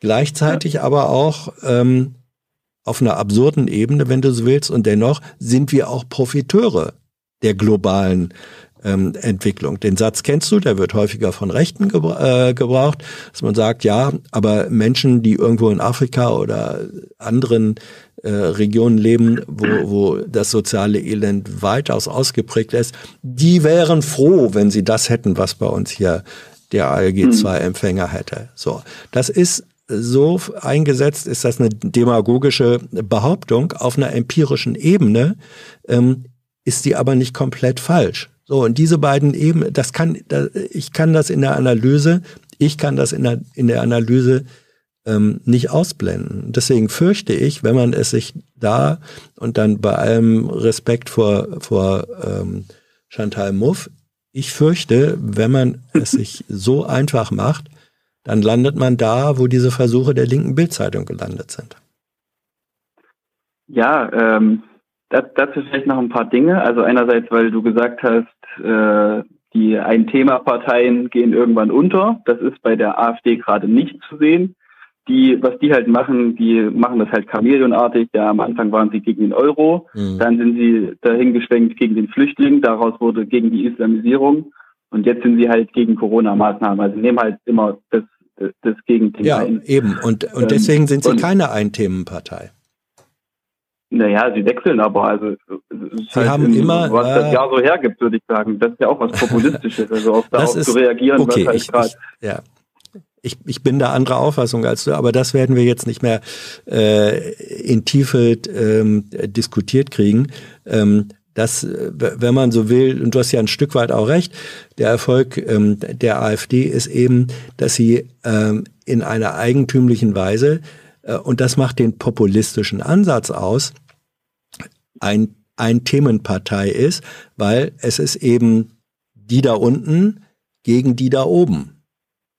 Ja, mhm. das ist sozusagen der, der, der Anspruch und das verbindet sich dann wieder, ich komme immer wieder auf den Punkt, in einer undemokratischen Vorstellung von äh, Gesellschaft und Politik. Ähm, das ist ein Konglomerat wenn man so will, also ein Thema, äh, das aber in unterschiedlichen Facetten dann ausgespielt wird. Das mhm. ist eine Verbindung äh, von ein Themenpartei in Bezug auf die Gesellschafts- und Politikvorstellung, äh, aber eine Vielthemenpartei, äh, was du Chamäleon genannt hast, in Bezug auf die Ebenen, auf die diese Struktur äh, angewendet wird. Das ist was anderes mhm. als die klassischen Einthemenparteien, wie, wie also äh, Listrups Steuerpartei und so.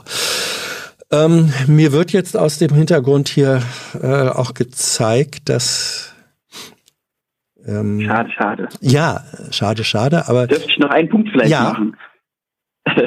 letzte versprochen. Ja? Ähm, ich würde diese, diese Überlegung, ich finde die ja selber ziemlich geheuerlich zu sagen, äh, hier Linkspopulisten, damit die ja dagegenhalten und ja. da wäre jetzt durchaus die Befürchtung, das wird alles noch polemischer und schlimmer. Ich würde das mehr als Mittel zum Zweck sehen, wie man eben die ganze öffentliche Debatte endlich mal wieder nach links rücken könnte, weil mhm. momentan ist es ja so, egal welches Thema, es wird halt immer an der AfD gemessen. So. Mhm. so.